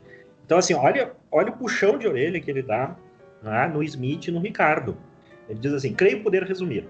Smith e Ricardo afirmaram axiomaticamente, sem nenhuma fundamentação, olha, olha, sem nenhuma fundamentação. Negacionista. que o trabalho é princípio do valor dos bens. No entanto, não se trata de um axioma. Consequentemente, se quisermos manter este princípio, devemos ignorar Smith e Ricardo como autoridades e hum. procurar fundamentações independentes. E aí ele vai e elogia o Marx nesse sentido. Ele diz o seguinte: como contribuição original, só acrescentaram a essa doutrina repetidas afirmações de que o princípio é verdadeiro, irrefutável e indubitável, né? é, Ricardo Smith. Não houve qualquer tentativa de realmente provar sua veracidade, de refutar possíveis objeções, de eliminar dúvidas. Os que desprezam provas baseadas em autoridades contentam-se, eles próprios, com a invocação de autoridades. Uhum. Isso, eu acho que esse é um trecho muito, é, é, muito ilustrativo do que nós estamos vivendo hoje na discussão sobre ciência. Os que lutavam contra afirmações infundadas né? Contentam-se eles próprios em afirmar sem comprovação. Uhum. Né? O que, que ele está dizendo? Ele está dizendo assim: aqueles que criticam o argumento da autoridade afirmam o que afirmam com base em argumento de autoridade. Aqueles que contestam afirmações infundadas afirmam de maneira infundada. Agora veja o seguinte: só muito poucos defensores da teoria do valor trabalho constituem exceção a essa regra. Uhum. E quem são as exceções? Um desses poucos é Marx. Uhum. Então, assim, você pode é, acusar o Bombardier de várias coisas, né, se você for marxista. Menos né, de uh, não, digamos assim, não é ser reconhecer justo, méritos, né? Reconhecer é, méritos. reconhecer méritos, exatamente, na teoria, né? Apesar que depois ele também vai dar uma é, um, vai passar um sabão, né, como os antigos diriam. Não, assim, um bombava que não sobra ninguém. É, não sobra ninguém. É, eu imagino assim que ele deveria ser um sujeito chato mesmo, assim, né? Que ele, ele ia nas, ele ia no, no, no, âmago das suas ideias e ia, ia desconstruir. Como né? era Sócrates, ele, né? Como era, era Sócrates. Eu ia acabar de eu ia mencionar isso, né? O Sócrates, eu, eu imagino também tinha essa coisa assim de, é, de não se preocupar, é, num primeiro momento, se preocupar muito mais em, em, ver se você está falando a verdade, e aí depois a gente pode discutir essa, em torno desse problema da verdade, do que, é, enfim, é, é mostrar que você está, é, digamos assim, errado, que as minhas ideias são superiores, né? Na verdade, ele queria ver, né, se você estava, se o que você estava falando tinha fundamento ou não, né? Com base na realidade, a gente até examinou, né, um livro aqui que faz um diálogo ima imaginário é, entre o Sócrates e o Marx, né? E a todo momento ele, é isso que está em jogo, né? No, no, no diálogo, né? Dos dois que o autor reproduz muito bem, né? No fundo o Sócrates vai todo momento dizer assim, tá, Marx, mas você está dizendo isso, mas será que é verdade? Né? E aí o Marx sempre vai cair naquilo que o personagem do Marx nesse diálogo imaginário vai cair naquilo que de fato é o erro em muitas críticas, né? ou em muitas respostas dos marxistas às ideias concorrentes, que é, ah, basicamente você está errado porque você é o ideólogo da burguesia, basicamente você está errado porque você não é, é, você não examina a questão segundo as, as premissas da minha teoria. Ora, se eu examinar, né, é, estranho seria se eu tomar as suas premissas e chegasse a uma conclusão diferente. Isso seria, hum. seria, muito estranho, né? Agora, se eu tomo as suas, as suas premissas e reproduzo o seu método igualzinho, uhum. né, é, assim, isso seria estranho chegar a uma conclusão diferente. Então, eu tenho que examinar as suas premissas, examinar o seu método e fazer aquele questionamento do Sócrates. Será que essas premissas e esses métodos são, primeiro, válidos, que é uma coisa diferente de verdadeiro, porque eu posso ter um argumento válido, válido no sentido de que ele tem, ele respeita, digamos assim, a uma lógica, né? mas empiricamente não ser verdadeiro. E isso é uma característica muito marcante no Bombardier, que todo momento ele está operando nesse nível com Marx. Né? Ele está vendo se os argumentos eles são, se eles não se autocontradizem, ou seja, se eles perdem validade, e essa é a discussão uh, que eu mencionei entre a coerência, né, a continuidade entre o livro 1 e o livro e o livro 3 do Capital. Ora, né, se há essa contradição, então é, você não tem validade. Mas ao mesmo tempo, também o Bombardier diz assim: será que isso corresponde à realidade empírica das coisas? Tá? E aí muitas vezes o marxista diz: olha, tá vendo? Ele não é um dialético, tá vendo? Ele não é basicamente assim o Bombardier que critica o Marx sem ser marxista. Tá? Tem, né? É, é uma, eu acho que é uma coisa interessante. Mas, assim, isso também está presente numa coisa que eu acho que né, a gente poderia discutir, que é uma separação que ele faz na obra dele que eu achei muito interessante. Né? Que ele diz o seguinte, lá na, na página 43, 44 da edição que eu tenho, ele vai falar mais ou menos uma coisa que é entre se o que Marx está é, se o que Marx está falando é correto, né, é verdadeiro, e depois as implicações ético-morais do que ele, do que ele afirma. Né? Então, Bombardier vai dizer assim: o objetivo das páginas que se seguem é exclusivamente criticar a teoria da exploração enquanto teoria, ou seja, examiná-la para verificar se efetivamente o fenômeno econômico do juro de capital tem suas causas naquelas circunstâncias que a teoria da exploração dá como causas primeiras do juro. No entanto, não pretendo fazer um julgamento sobre o lado prático, político-social, do problema do juro ou sobre suas implicações do ponto de vista da legislação social. Né? Ele, vai deixar isso para mais adiante, inclusive, na sua obra. No, acho que no terceiro volume ele vai, vai voltar a isso. Eu posso, entretanto, comentar efic eficazmente o lado prático desse assunto, desde que a parte teórica esteja inteiramente clara, o que me força a deixar essa análise para o segundo volume do meu trabalho. Tá? Aqui, repito, desejo apenas examinar se o juro de capital seja ele bom ou ruim, existe pelas mesmas razões alegadas pela teoria da exploração.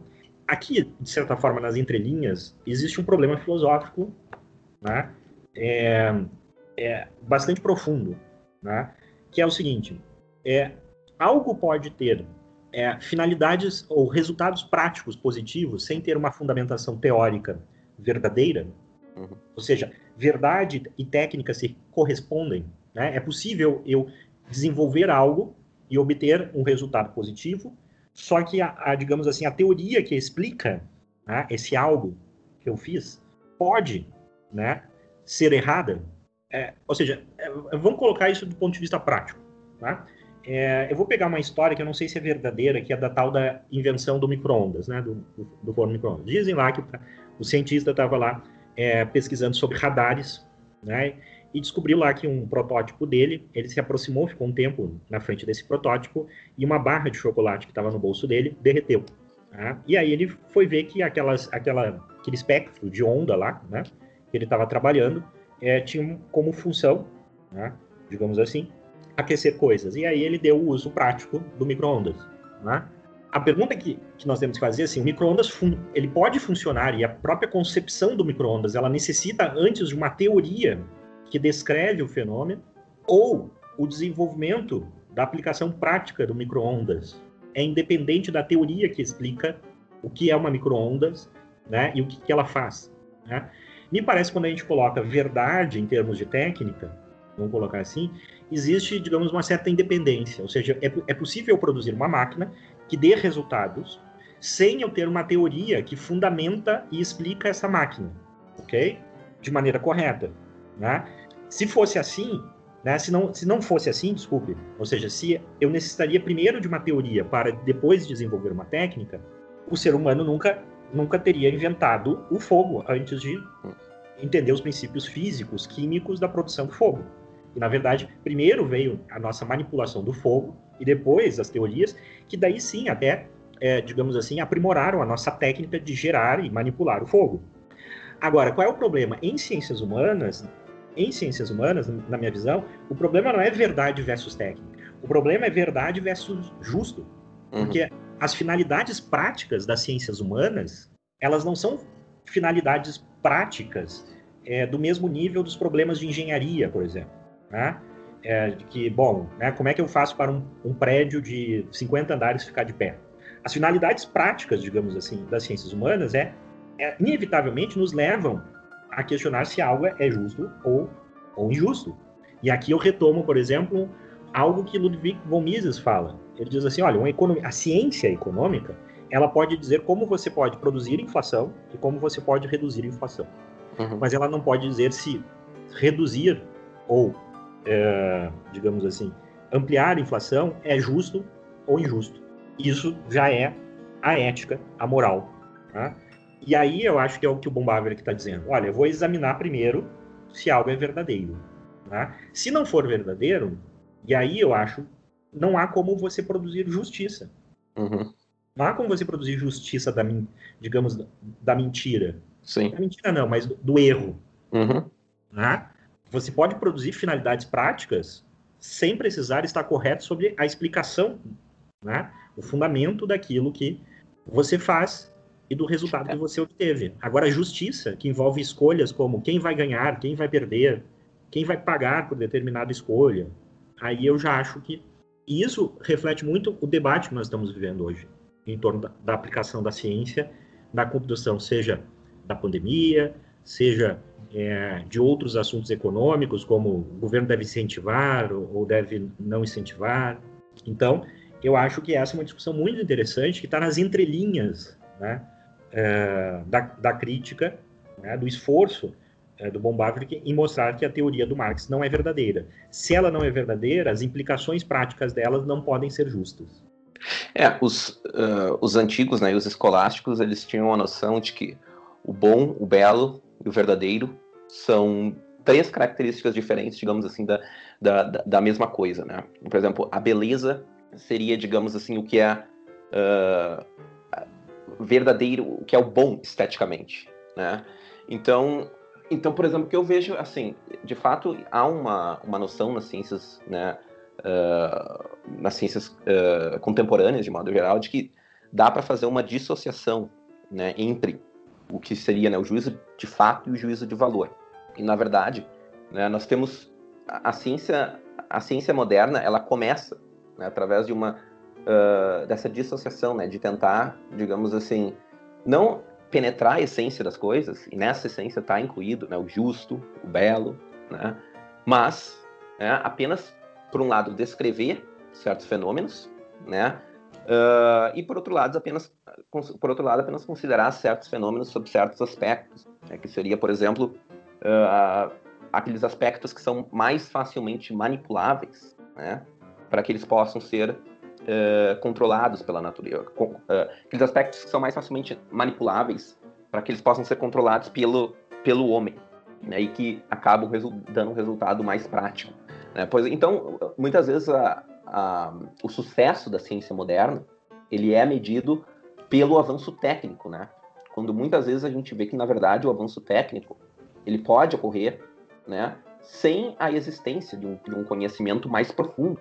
É, tipo, como, por exemplo, a gente pode inventar uma máquina, né, e essa máquina a gente só tem explicação né, do funcionamento dessa máquina muitos anos depois do que a gente já inventou. E nas ciências humanas, né, uh, esse fenômeno, como tu mesmo disse, se manifesta de uma forma diferente, né, mas, mas uh, que, eu, que é de uma forma parecida. Tem uma abelha aqui, acho que né, não vai atrapalhar muito. mas, enfim. Uh, então, por exemplo, né, o Aristóteles, né, quando ele vai uh, categorizar lá os regimes dele, ele fala, por exemplo, a tirania. Qual é uma das características da tirania? Uma das características da tirania né, é que ele é um regime intrinsecamente ruim. Ou seja, não há uma distinção no Aristóteles entre, digamos assim, juízo de fato e juízo de valor. Né? Eles estão combinados. Né? O juízo de valor é indissociável da verdade. Né? É indissociável da verdade. Uh, uma tirania é intrinsecamente ruim. Pode, talvez, em certas circunstâncias, uma tirania ser preferível a talvez algum outro regime que teoricamente não seria uh, tão ruim uh, quanto a tirania. Mas intrinsecamente, essa, exato. Ou a possibilidade de um déspota benevolente também. Exato, exato. Né? Mas a definição da tirania é de que ela é, não a definição, mas faz parte da definição o fato dela ser. É, né? exatamente, tanto que ele Exato. chama de outro modo, né? A Exato. tirania é o governo de uma pessoa e, portanto, é um governo mau, né? E o governo de uma pessoa onde isso, o poder é exercido por ela de maneira boa uhum. se chama monarquia. Uhum. Né? É a distinção entre as formas puras e as formas corrompidas de governo uhum. em Aristóteles. Então, exatamente isso. E aí, de novo, volta a questão: será que as nossas categorias elas carregam isso ou não? Né? Será Exato. que estamos chamando né, pela mesma palavra reflete a essência das coisas ou não? E aí o marxista vai dizer: olha, essa discussão é uma discussão é, é burguesa ou qualquer coisa do tipo, porque não existe essência, tudo é história e nós temos que transformar a realidade. É, então, mas esse debate fica, assim, eu, eu por exemplo. É, é, mas só para só concluir o raciocínio, né? Então, assim, o, o bom, né, e o, o, justo e o verdadeiro, eles estão unidos, né? Ou seja, não tem como, como o movimento revolucionário quer, como o marxista pretende, uh, fazer o bom através de algo que é falso, né? A, através de algo que não é verdadeiro. Né? Isso é impossível. Né? O bom tem que partir do verdadeiro. Né? Acho que esse é o ponto né, central dessa discussão. E o inverso também. Não há como você não é como você fazer algo verdadeiro a partir do mal. Uhum. Exato. Tá? É, mas eu acho que também tem uma questão aí que é, vamos é, de novo dar um exemplo prático, né? Que claro não não não capta, digamos assim, a questão na sua complexidade, mas serve para a gente pensar, né? Para uhum. É, sustentar isso que eu falei de que em ciências humanas é impossível você dissociar é, a finalidade prática de todo conhecimento em ciências humanas é a produção da justiça. Uhum. Isso o próprio Marx diz, olha, quando ele diz ali, agora vamos parar de compreender e vamos mudar a realidade, né, lá no Ideologia Alemã, basicamente, ele está dizendo isso, né? Está dizendo, olha, nós, o centro, a finalidade do conhecimento em ciências humanas é a produção de uma sociedade justa, ok? É, então vamos, para a gente entender isso melhor, vamos, vamos supor o seguinte, né? Vamos supor que você é dono lá de uma, de uma empresa e você está, é, você está eu, eu vou fazer a distinção entre um problema técnico, que não envolve essa relação entre, é, vamos colocar assim, a princípio não envolveria essa relação entre verdade e justiça, que na verdade você tem entre verdade e técnica, ou seja, um resultado prático sem implicações é, normativas, morais. E um outro exemplo que vai, vai dar, digamos assim, a ideia né, de que, porque em ciências humanas a gente tem que considerar que o verdadeiro né, é, possui relação indissociável né, com o justo. Hum. Que, portanto, aquilo que você, se aquilo que você está propondo não é verdadeiro, dele você não pode, da, da sua aplicação você não pode esperar justiça e vice-versa. Ou seja, se aquilo que você está fazendo né, é algo injusto, né, disso você não pode esperar uma teoria, né, uma explicação verdadeira. Então, você é, é, vamos, é dono de uma empresa de, de refrigeradores, de, de geladeiras. Né? Então, o que, é uma finalidade prática que não envolve injustiça? Né, que não envolve consideração de justiça. Basicamente dizendo assim, hoje as geladeiras elas produzem né, é, com certo consumo de energia, ok? E eu quero, para agradar os meus consumidores, etc., eu quero fazer uma geladeira né, que é, que utilize metade do que normalmente as geladeiras hoje utilizam de energia. Né? Eu posso produzir essa geladeira sem uma teoria que explique, talvez, os processos de refrigeração, a relação entre isso e a troca lá da energia elétrica, do motor. Eu posso desenvolver isso e depois explicar por que, que eu consegui esse resultado. Uhum. Okay. Agora, vamos supor o seguinte: nesse processo, digamos assim, essa nova maneira de produzir a geladeira, né, impliquem, vamos supor, numa automação de, de algum processo que resulte né, na eliminação de toda uma categoria de profissionais que, se, né, que, é, que estão envolvidos na produção de, geladeiras. Bom, essa já é uma questão ética. Uhum. Ou seja, será que o ganho, digamos assim, né, de, pro, de produtividade, de um lado, né, de, de economia, de energia, né, deva ser pago pela extinção de, de, dessas pessoas naquele momento, porque muitas vezes a, a, economia vai dizer, não, isso melhora os ganhos de produtividade, então, num certo prazo. Gera mas, emprego em outros setores. É, mas é. igual, né, esses caras vão ter, ele vai, vai ter eliminado o seu, o, seu trabalho. Hum. Né? Isso já é um custo, digamos assim. Né? Então, a pergunta que você tem que fazer é: esse custo é, é justo que eles paguem? Como se deve pagar? Existe uma série de questões que não tem como você determinar pela ciência né, se algo é justo ou injusto. Uhum. Ok? Cara, a, gente é pode, a gente pode pensar, de repente, sei lá, na Amazon. Né? O que, que, que, que, digamos assim, a ciência econômica vai dizer da Amazon? Qualquer dessas grandes uh, multinacionais, né? Uh, a Amazon, por um lado, ela só beneficia os consumidores, né? É. Acesso muito fácil ao livro, a preços baixos, entrega rápida. Por outro lado, a gente tem né, uma destruição, né, uh, não só dos pequenos negócios, né, mas em, em, muitos casos também da vida comunitária. E esse é um custo que não está embutido.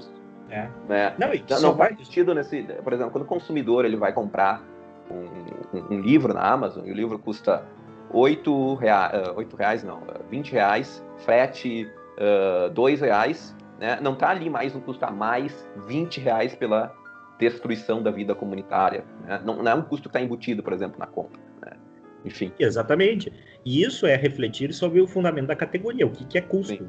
Será que o custo é apenas o quanto vale para, né, uh, para produzir, o quanto isso chega no consumidor, ou aquilo que se deixa de, né, de existir, ou, enfim, né, uh, você teria que fazer uma reflexão sobre a, a própria categoria custo para chegar à decisão que vale a pena, né, é, produzir, meu, voltando ao meu exemplo, essas geladeiras, uhum. né?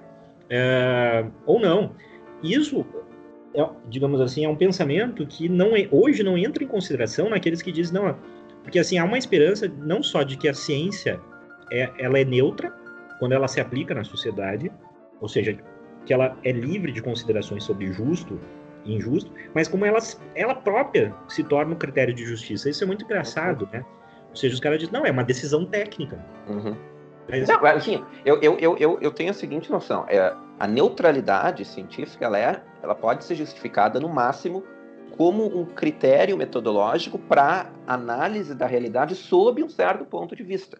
Ou seja, sobre, eh, sob um ponto de vista estritamente econômico, nós vamos ser neutros. Mas isso não significa que aquelas conclusões que eu tiro, né, são, digamos assim, a resposta em sua, em sua plenitude. É. Tem que levar Não, é considerações, né? A, seja, é a neutralidade ela só existe na explicação, Exato. enquanto conhecimento teórico. Uhum. E como Ah. um, um preceito metodológico. Exato. Agora, quando eu, eu pego isso daí transformo, e aplico Uhum. Né, numa decisão que vai incidir sobre outros processos na realidade humana, é impossível você dissociar de questões é, morais, de Uhum. questões relacionadas à produção da justiça ou não. Né? Uhum. Por Se- exemplo, né, se a gente for pegar a situação, né, eh, a situação atual, né, eh, fazer ou não fazer lockdown, isso aí não é uma decisão puramente a ser tomada pelos eh, virologistas.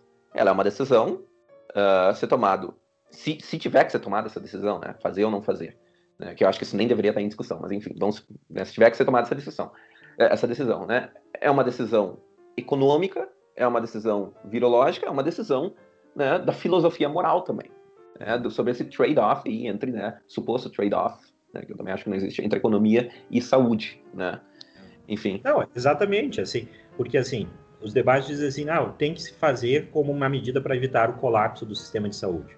Tá, ok, mas é, vai, outras coisas vão se colapsar Uhum, por causa do lockdown.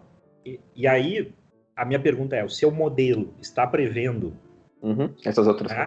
essas outras coisas, está levando em consideração e a partir de um, digamos assim, de uma quantificação, você entende que o saldo vai, o saldo vai ser positivo? É, é aquilo que- aquilo que o Olavo diz, não existe a ciência do caso concreto, né? É, exatamente.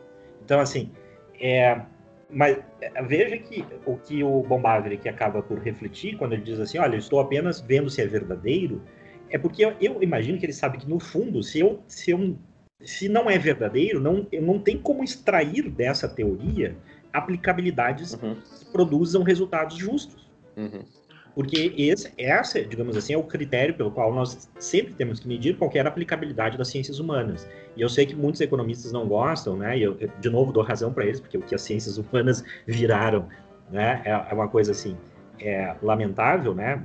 É, mas, enfim, e eu falo como sociólogo, como alguém formado em sociologia, me, me dói, né? Afirmar isso. Jordan Peterson também fala isso. Ele diz, ó, eu sou psicólogo, mas eu estou dizendo o seguinte, inclusive publicamente para os pais, né, não matricularem os seus filhos em cursos de Uhum. humanidades, etc. É. Porque é uma tragédia completa. É. Mas no fundo o que ele está dizendo é isso, o critério, o critério, digamos assim, pelo qual a aplicação de uma teoria no campo das ciências humanas e a economia como lida com o fenômeno humano é uma ciência humana, tá?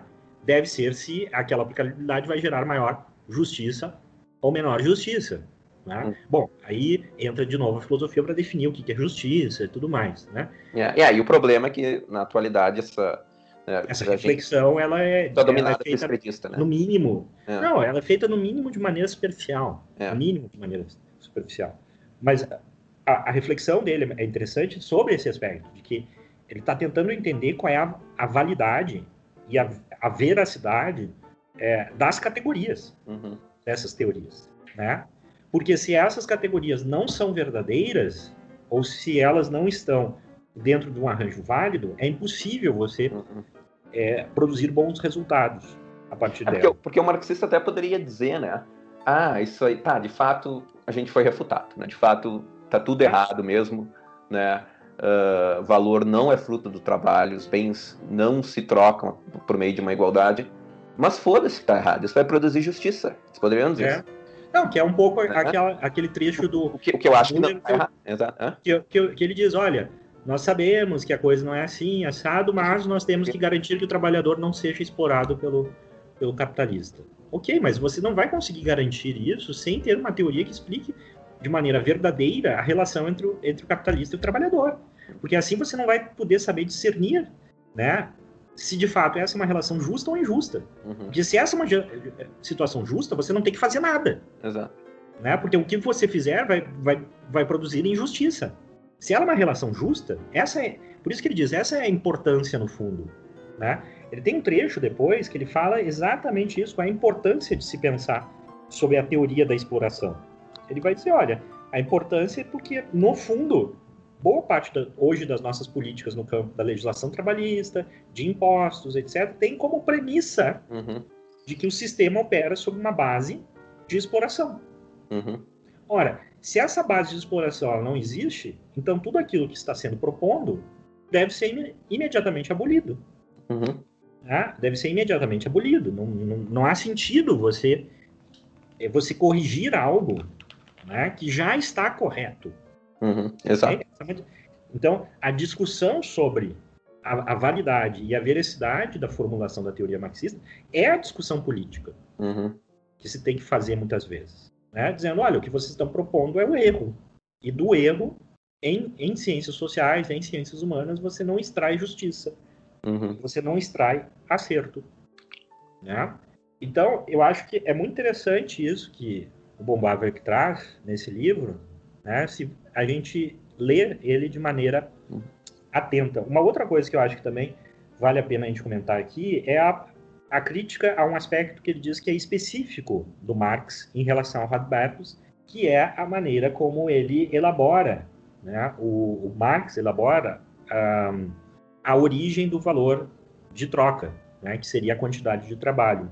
É, então, nesse sentido, ele vai dizer que o Marx acaba por selecionar os fatos que favorecem a sua posição previamente definida. Né? Qual é a, a, a, posição previamente definida do Marx? A, a, posição previamente definida do Marx é que o empresário, né, o capitalista, explora o trabalhador.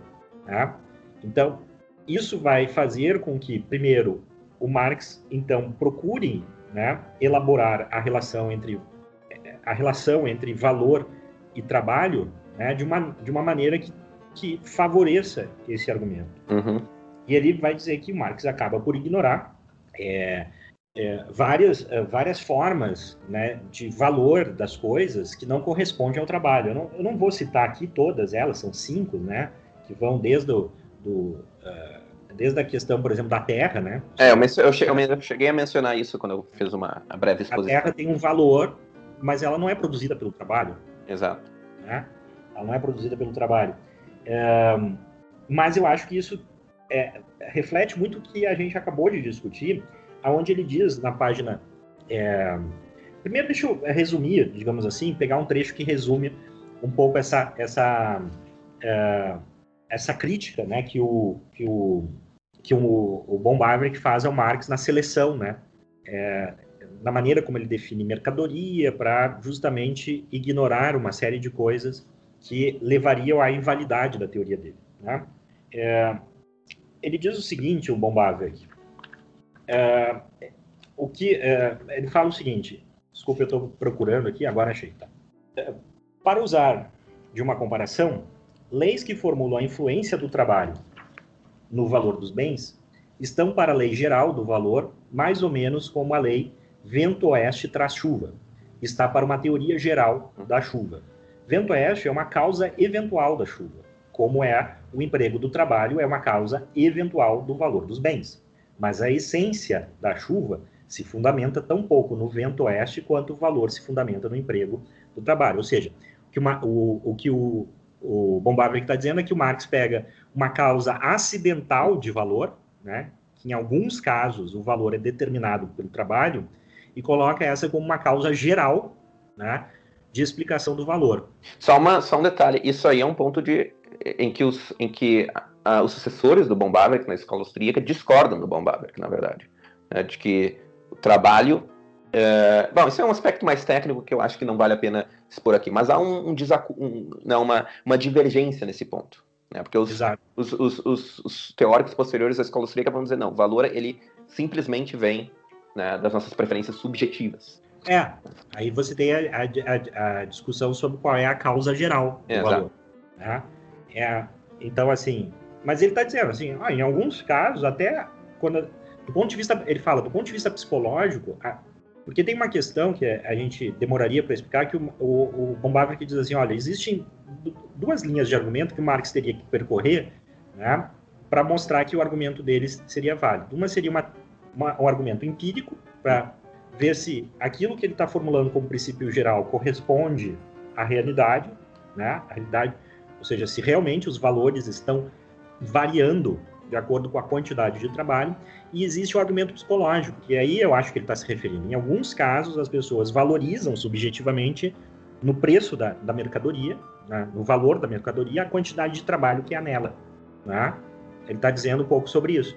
Mas o que eu queria destacar é o seguinte: ele diz, a partir disso, desse erro né, que ele examina, que o Marx confunde causa acidental. É, confunde não. É aí que eu acho que é interessante. Propositalmente, né? Ele diz o seguinte: o Marx, né, ele vai fazer esse erro não porque ele é burro, uhum. mas ele inclusive elogia o Marx, um convicto, né? tende, convicto tendencioso, uhum. né, que quer a todo custo uhum. é, tornar aquilo que ele de antemão quer afirmar verdadeiro. E aí ele vai dizer o seguinte: mas os seguidores socialistas da teoria da exploração, quando apresentam um princípio tão precário, colocam-no no topo de suas afirmações práticas mais importantes. Sustentam que o valor de todas as mercadorias repousa no tempo de trabalho nelas corporificado. Em outro momento, atacam todos os valores que, que não se coadunam com essa lei, entre aspas. Por exemplo, diferenças de valores que recaem como mais-valia para os capitalistas, dizendo os ilegais, antinaturais e injustos, e condenando-os à anulação. Portanto, primeiro ignoram a exceção e proclamam a lei do valor como sendo universal. Em seguida, após terem obtido subrepticiamente a universalidade dessa lei, voltam a prestar atenção às exceções, rotulando-as de infração dessa lei. Uhum. Ou seja, o que, que ele está dizendo ali? Ele está dizendo o seguinte: é, que quando eles afirmam a universalidade da lei, uhum. e basicamente quando a realidade não corresponde à lei, é a realidade que está errada. Não, eles, eles inclusive, por exemplo, os, o Marx, inclusive, ele, ele, ele admite né, que na prática há, há uma, né, não há uma correspondência entre o valor que o bem é vendido e o suposto valor que o bem deveria ser vendido de acordo com a teoria do trabalho. Né? Mas aí ele diz: ah, não, mas isso são flutuações acidentais da economia de mercado. Mas isso é prova de que está errada a teoria, sabe? Não, é o que o, o, o, saudoso Milor Fernandes, como bom, bom frasista, eu acho que é dele essa frase, né? Acho que é dele, posso estar, estar equivocado. Que ele diz assim: o comunista é um alfaiate que faz ajuste no, no cliente, não no. e não na vestimenta, né? então, assim, né? Ah, não, se a minha teoria não corresponde à realidade, não é a minha teoria que está errada, é a realidade que está errada. E é interessante que isso está por trás de muitas respostas dos marxistas ao Bomb uhum. dizendo o seguinte: não, a validade da teoria do Marx não está no fato de ela descrever a realidade, está no fato de ela reconhecer que a realidade está errada. Uhum. é tal do negócio da crítica, de, de um conhecimento para superar a exploração. Ora, meu caro, para você superar a exploração, você tem que me provar que aquela relação que você está dizendo que é de exploração, ela de fato é de exploração. Uhum. E o que Bombava que está dizendo é o seguinte: não, na verdade não é de exploração. Então, portanto, todas as reivindicações que vocês fazem para corrigir esse mal, uhum. do ponto de vista moral, estão erradas. Por quê? Porque do ponto de vista da explicação, está errada. Uhum. Se a relação de exploração não existe, então. então é, é, é, mas, assim, eu acho que a discussão de fundo da atualidade do Bombavre, que um exame, a gente está fazendo um episódio assim mais denso, né? Eu, pelo menos eu acho, é no seguinte aspecto: a atualidade do Bombavre está justamente nessa questão de dizer assim, a, ou seja, o marxismo ele ele é válido ou não? E quando ele está se perguntando isso, ele está perguntando o seguinte: ele explica a realidade de maneira verdadeira ou não? E a uhum. resposta dele é não. Portanto, aquilo que os marxistas propõem fazer é errado também no sentido moral. Porque, de novo, em ciências humanas, verdade e justiça uhum. né, são faces da mesma moeda. Exato. É possível né, você dissociar as outras coisas. Porque, senão, você justifica qualquer coisa. Uhum. E é o que acaba, eu acho que é o mal do marxista, é justificar qualquer coisa em nome uhum. é, de um erro, né, da validade de um erro, né, que está refletida nessa, nessa frase que eu acho que é do Milor. Ou seja, não, o problema não está na minha teoria, o problema não está no meu, no meu traje. É você o problema. É você que não sabe vestir o traje. Tá? E aí, o que, que acontece? Bom, o que aconteceu no século XX nos sistemas marxistas, né? Todos aqueles que não que não faziam parte, né, do modelo da sociedade justa, perfeita, têm que ser eliminados. Exato, exato. O resultado é isso. O resultado é no mínimo 100, 100 milhões de pessoas assassinadas. Exato. Quem não se encaixa na 100 anos, menos 100 anos. Uhum. Ou seja, você tem uma média superior a um milhão de assassinatos por ano. Né? Uhum. Isso que os sistemas marxistas, estrito senso, no século XX, ocuparam apenas, digamos assim, apenas, né? Mas é, ocuparam um terço da população mundial. Uhum. Tá? Se tivesse ocupado metade, a gente poderia estender isso numa, né, extrapolar isso como talvez mais 100 milhões, né? Então, assim... Não, sem contar quero... destruídas, né? É. Em, né? É, mas aí, aí que tá, né? Ou seja, essa é a prova cabal de que de um erro você não pode extrair justiça. Uhum. Né? E vice-versa, de injustiça você não pode extrair acerto. Uhum. Né? Senão você acaba é, justificando né, atrocidades sem fins. Né? Alguns militantes marxistas, como foi o caso do intelectual, historiador, enfim, marxista Hobsbawm, chegam a, afirmar isso. Né? Tem o, o famoso, é, o famoso trecho de uma entrevista que ele concedeu, onde perguntaram sobre a questão do Stalin, etc. E lá pelas tantas ele diz, olha, se aquilo fosse o preço necessário para produzir a sociedade sem classes, o comunismo, o comunismo teria, isso teria sido justificado, os, uhum. sei lá, 40 milhões, 30 milhões, 20 milhões, não sei, que o Stalin assassinou. É, varia entre 20 e 30 milhões. Minha pergunta, e de novo é aquela coisa do total em relação às partes, né? Então, mas continuaria sendo justo se no processo intelectuais como o Hobsbawm fossem mortos? Uhum. Ou é só os outros? Uhum. Né? É só os outros que a morte de outros, né? Que torna justo ou injusto. É, de novo, né? É possível você entender, você chegar a uma, uma avaliação verdadeira do todo e que isso não corresponda ao caso concreto das partes, é, também, né? É, é essa a, a nossa a, a, reflexão que a gente precisa precisa dar. É, eu queria voltar num ponto ali é, que eu acho que é um ponto interessante também que ele mostra um outro erro da teoria que é um, um ponto mais técnico, mas mas que eu acho que é, é um ponto importante, né? Por exemplo, tu falou, né, que o Bombaber afirma que que há duas formas né, pela qual o Marx ele poderia conduzir a análise dele, que é a análise empírica e a psicológica. É, e uma das formas, né, como o Bombar, que o demonstra que a teoria do, do Marx ela não se encaixa na realidade empírica, é, por exemplo, o fato de haver uma equalização, uma tendência a uma equalização da taxa de retorno né, uh, entre as diversas indústrias. Então, por exemplo, se o capitalista, de acordo né, como né, o marxista, a firma extrai o excedente do, do, do trabalho, né, mas tem que pagar o valor total por outros insumos que também vão na produção, né?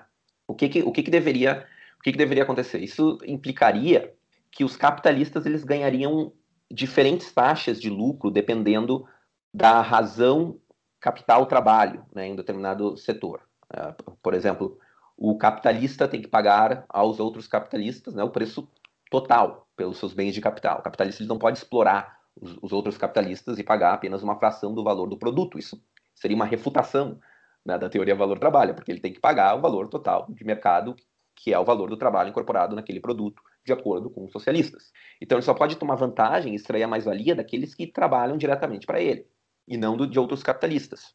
Então, de acordo com essa noção marxista, né, uma vez que diferentes empresas e diferentes setores econômicos têm diferentes proporções de pagamento de salário e outros fatores de produção no seu número total de, de despesas, né?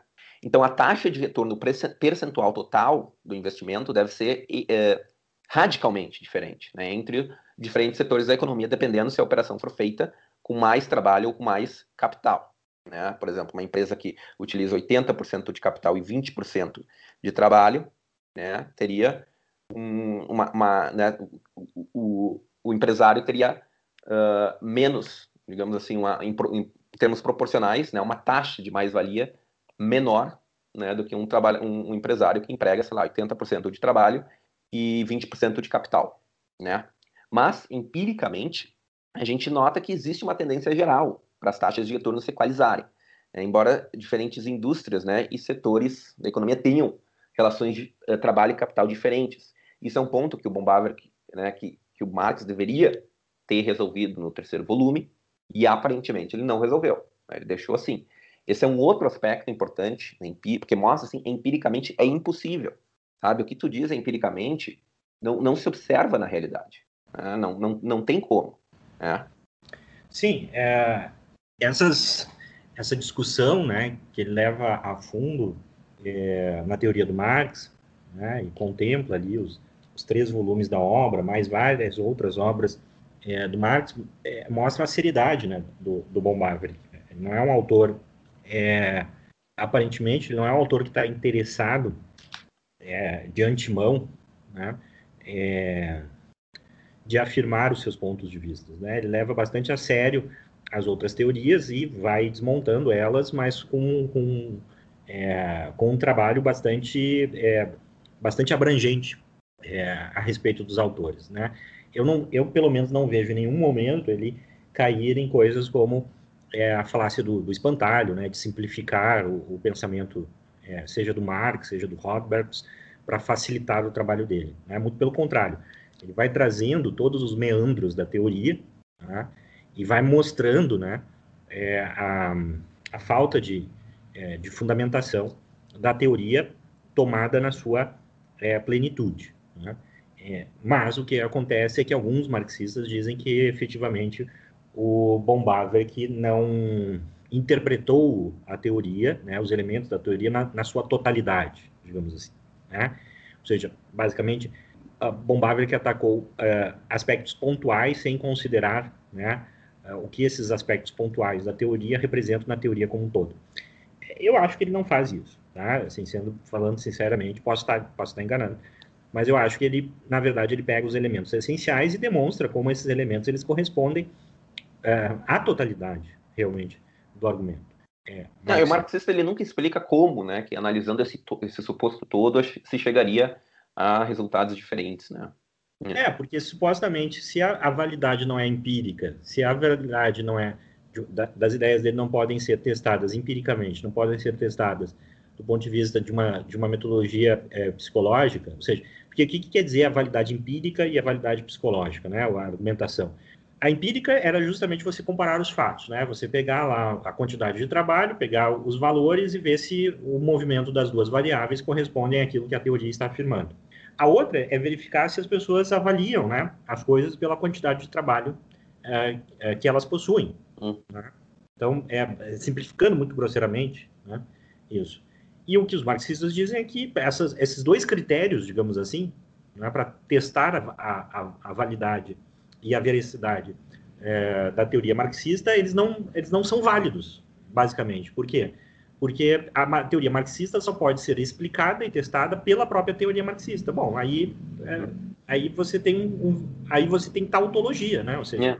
você tem, né, se uma coisa é verdadeira porque ela é verdadeira, então, né, não, não há não há o que não há o que o que fazer, né? Ou seja, é, na verdade você está é, querendo, né, que, é, de novo, você está querendo ajustar a realidade à teoria e não o inverso, né? Ajustar a teoria à realidade. Isso é um erro bastante comum é, em teorias em ciências humanas, que elas têm, digamos assim, uma, uma derivação ideológica, né? Você acaba, o ideólogo acaba operando com base nessa, é, nessa inversão, né? De que a realidade está errada e a teoria, aquilo que ele pensa, está certo. E, portanto, se há uma discrepância entre as duas coisas, é porque não, não é porque a minha teoria está errada, mas é, é, é prova definitiva de que aquilo que eu falo sobre a realidade estar errada é verdadeiro. Uhum. Então, é uma, é, uma, é uma elíptica né, infinita, é, porque quando defrontado por essas contradições, por exemplo, a contradição do livro 1 do livro 2, dizem assim, não, Marx, na verdade, essa é uma contradição aparente para entender o funcionamento e o desenvolvimento macroscópico uh, da exploração do capitalismo. Olha, meu caro, se não há continuidade entre as ideias né, empíricas, se ela não descreve a ação humana e se ela não descreve os resultados que eu observo na realidade da ação humana, então não é a ação humana e os resultados da realidade que estão errados, é, é a sua teoria. Hum. Né? E e a reflexão que o Bombardier deixa no final é que os resultados, o fato de nós nos movermos com base numa teoria falsa, né, são catastróficos. Né? E a, essa afirmação que ele faz no início do século XX né, foi feita antes de, dos crimes de Stalin, foi feita antes dos crimes de Mao Tse Tung, foi feita antes. Né? É, e aí, de novo, os marxistas vão argumentar, não, mas na verdade distorceram Marx, né? Ou seja, Stalin assassinou porque distorceu Marx. Stalin assassinou, uh, Mao Tse Tung assassinou porque ele distorceu Marx. Uhum. Ou seja, a teoria nunca, nunca, ela nunca encontra validação, né? Ela está sempre certa, uhum. mesmo que a realidade, né, vá contra ela, vai de encontro a ela. Uhum. Eu acho que essa é uma boa reflexão para a gente encerrar esse episódio, é, porque ela mostra a importância né, de você não só ler esses autores, mas você trazer a reflexão que eles inspiram é, para o campo da, das questões, é, de um lado, as questões eternas, né, que é a verdade, qual é a relação entre verdade e justiça, e as questões do momento. Né? Hoje, nós continuamos né, a, insistindo é, em modificar, digamos, por meio de legislação, por meio da política, a realidade com base nas premissas de Marx e de Rothbard, apesar de não ser uma referência tão, tão clara em muitos movimentos, uhum. Mas boa parte do intervencionismo é, e das justificativas do intervencionismo são muito parecidas com aquelas de Rothbard e do Schmuller ali, aquele trecho que eu li no início do episódio. Bom, pessoal, espero que vocês tenham gostado desse episódio, uh, dentro desse novo formato. Uh, quem nos acompanhar nas redes sociais, dê sugestões aí de livros, é, do marxismo, é, da crítica ao marxismo, que vocês queiram é, que nós analisemos, fazemos um episódio, a gente vai é, levar em consideração e, e, talvez vai estar atendendo aí o pedido de vocês. Ou até mesmo da defesa do marxismo, né? Obras Exatamente. Que vendem o marxismo, pode ser. É, é, é, né, eu, eu e o Madaloso talvez não conheçamos algum autor que tenha lidado, digamos assim, é, com uma resposta a Bombaverk, né? Se houver alguém nos ouvindo que conheça, né? Nos mande aí na, nas redes sociais, a gente lê, até porque o nosso público não é tão grande, então dá tempo de ler todos os comentários. todos os comentários, então sugiram que a gente pode fazer, pode ser até o próximo episódio, é, antes do manifesto, a gente adia o manifesto e responde, né, para dar continuidade. Muito obrigado, pessoal. Fiquem com Deus e até o próximo episódio. É, então, pessoal, espero que vocês tenham gostado. E assim, eu sugiro a vocês lerem né, uh, esse, esse fragmento né, do Von Bawerk, porque assim, é, é um modelo assim, de honestidade intelectual uh, e de como argumentar, analisar uma teoria e criticar essa teoria. É realmente um modelo. Assim. Uh, então, todos que estejam interessados né, na abordagem científica de certos assuntos, é uma obra realmente essencial e muito boa para esse tipo de estudo. Então, muito obrigado, fiquem com Deus e até a próxima.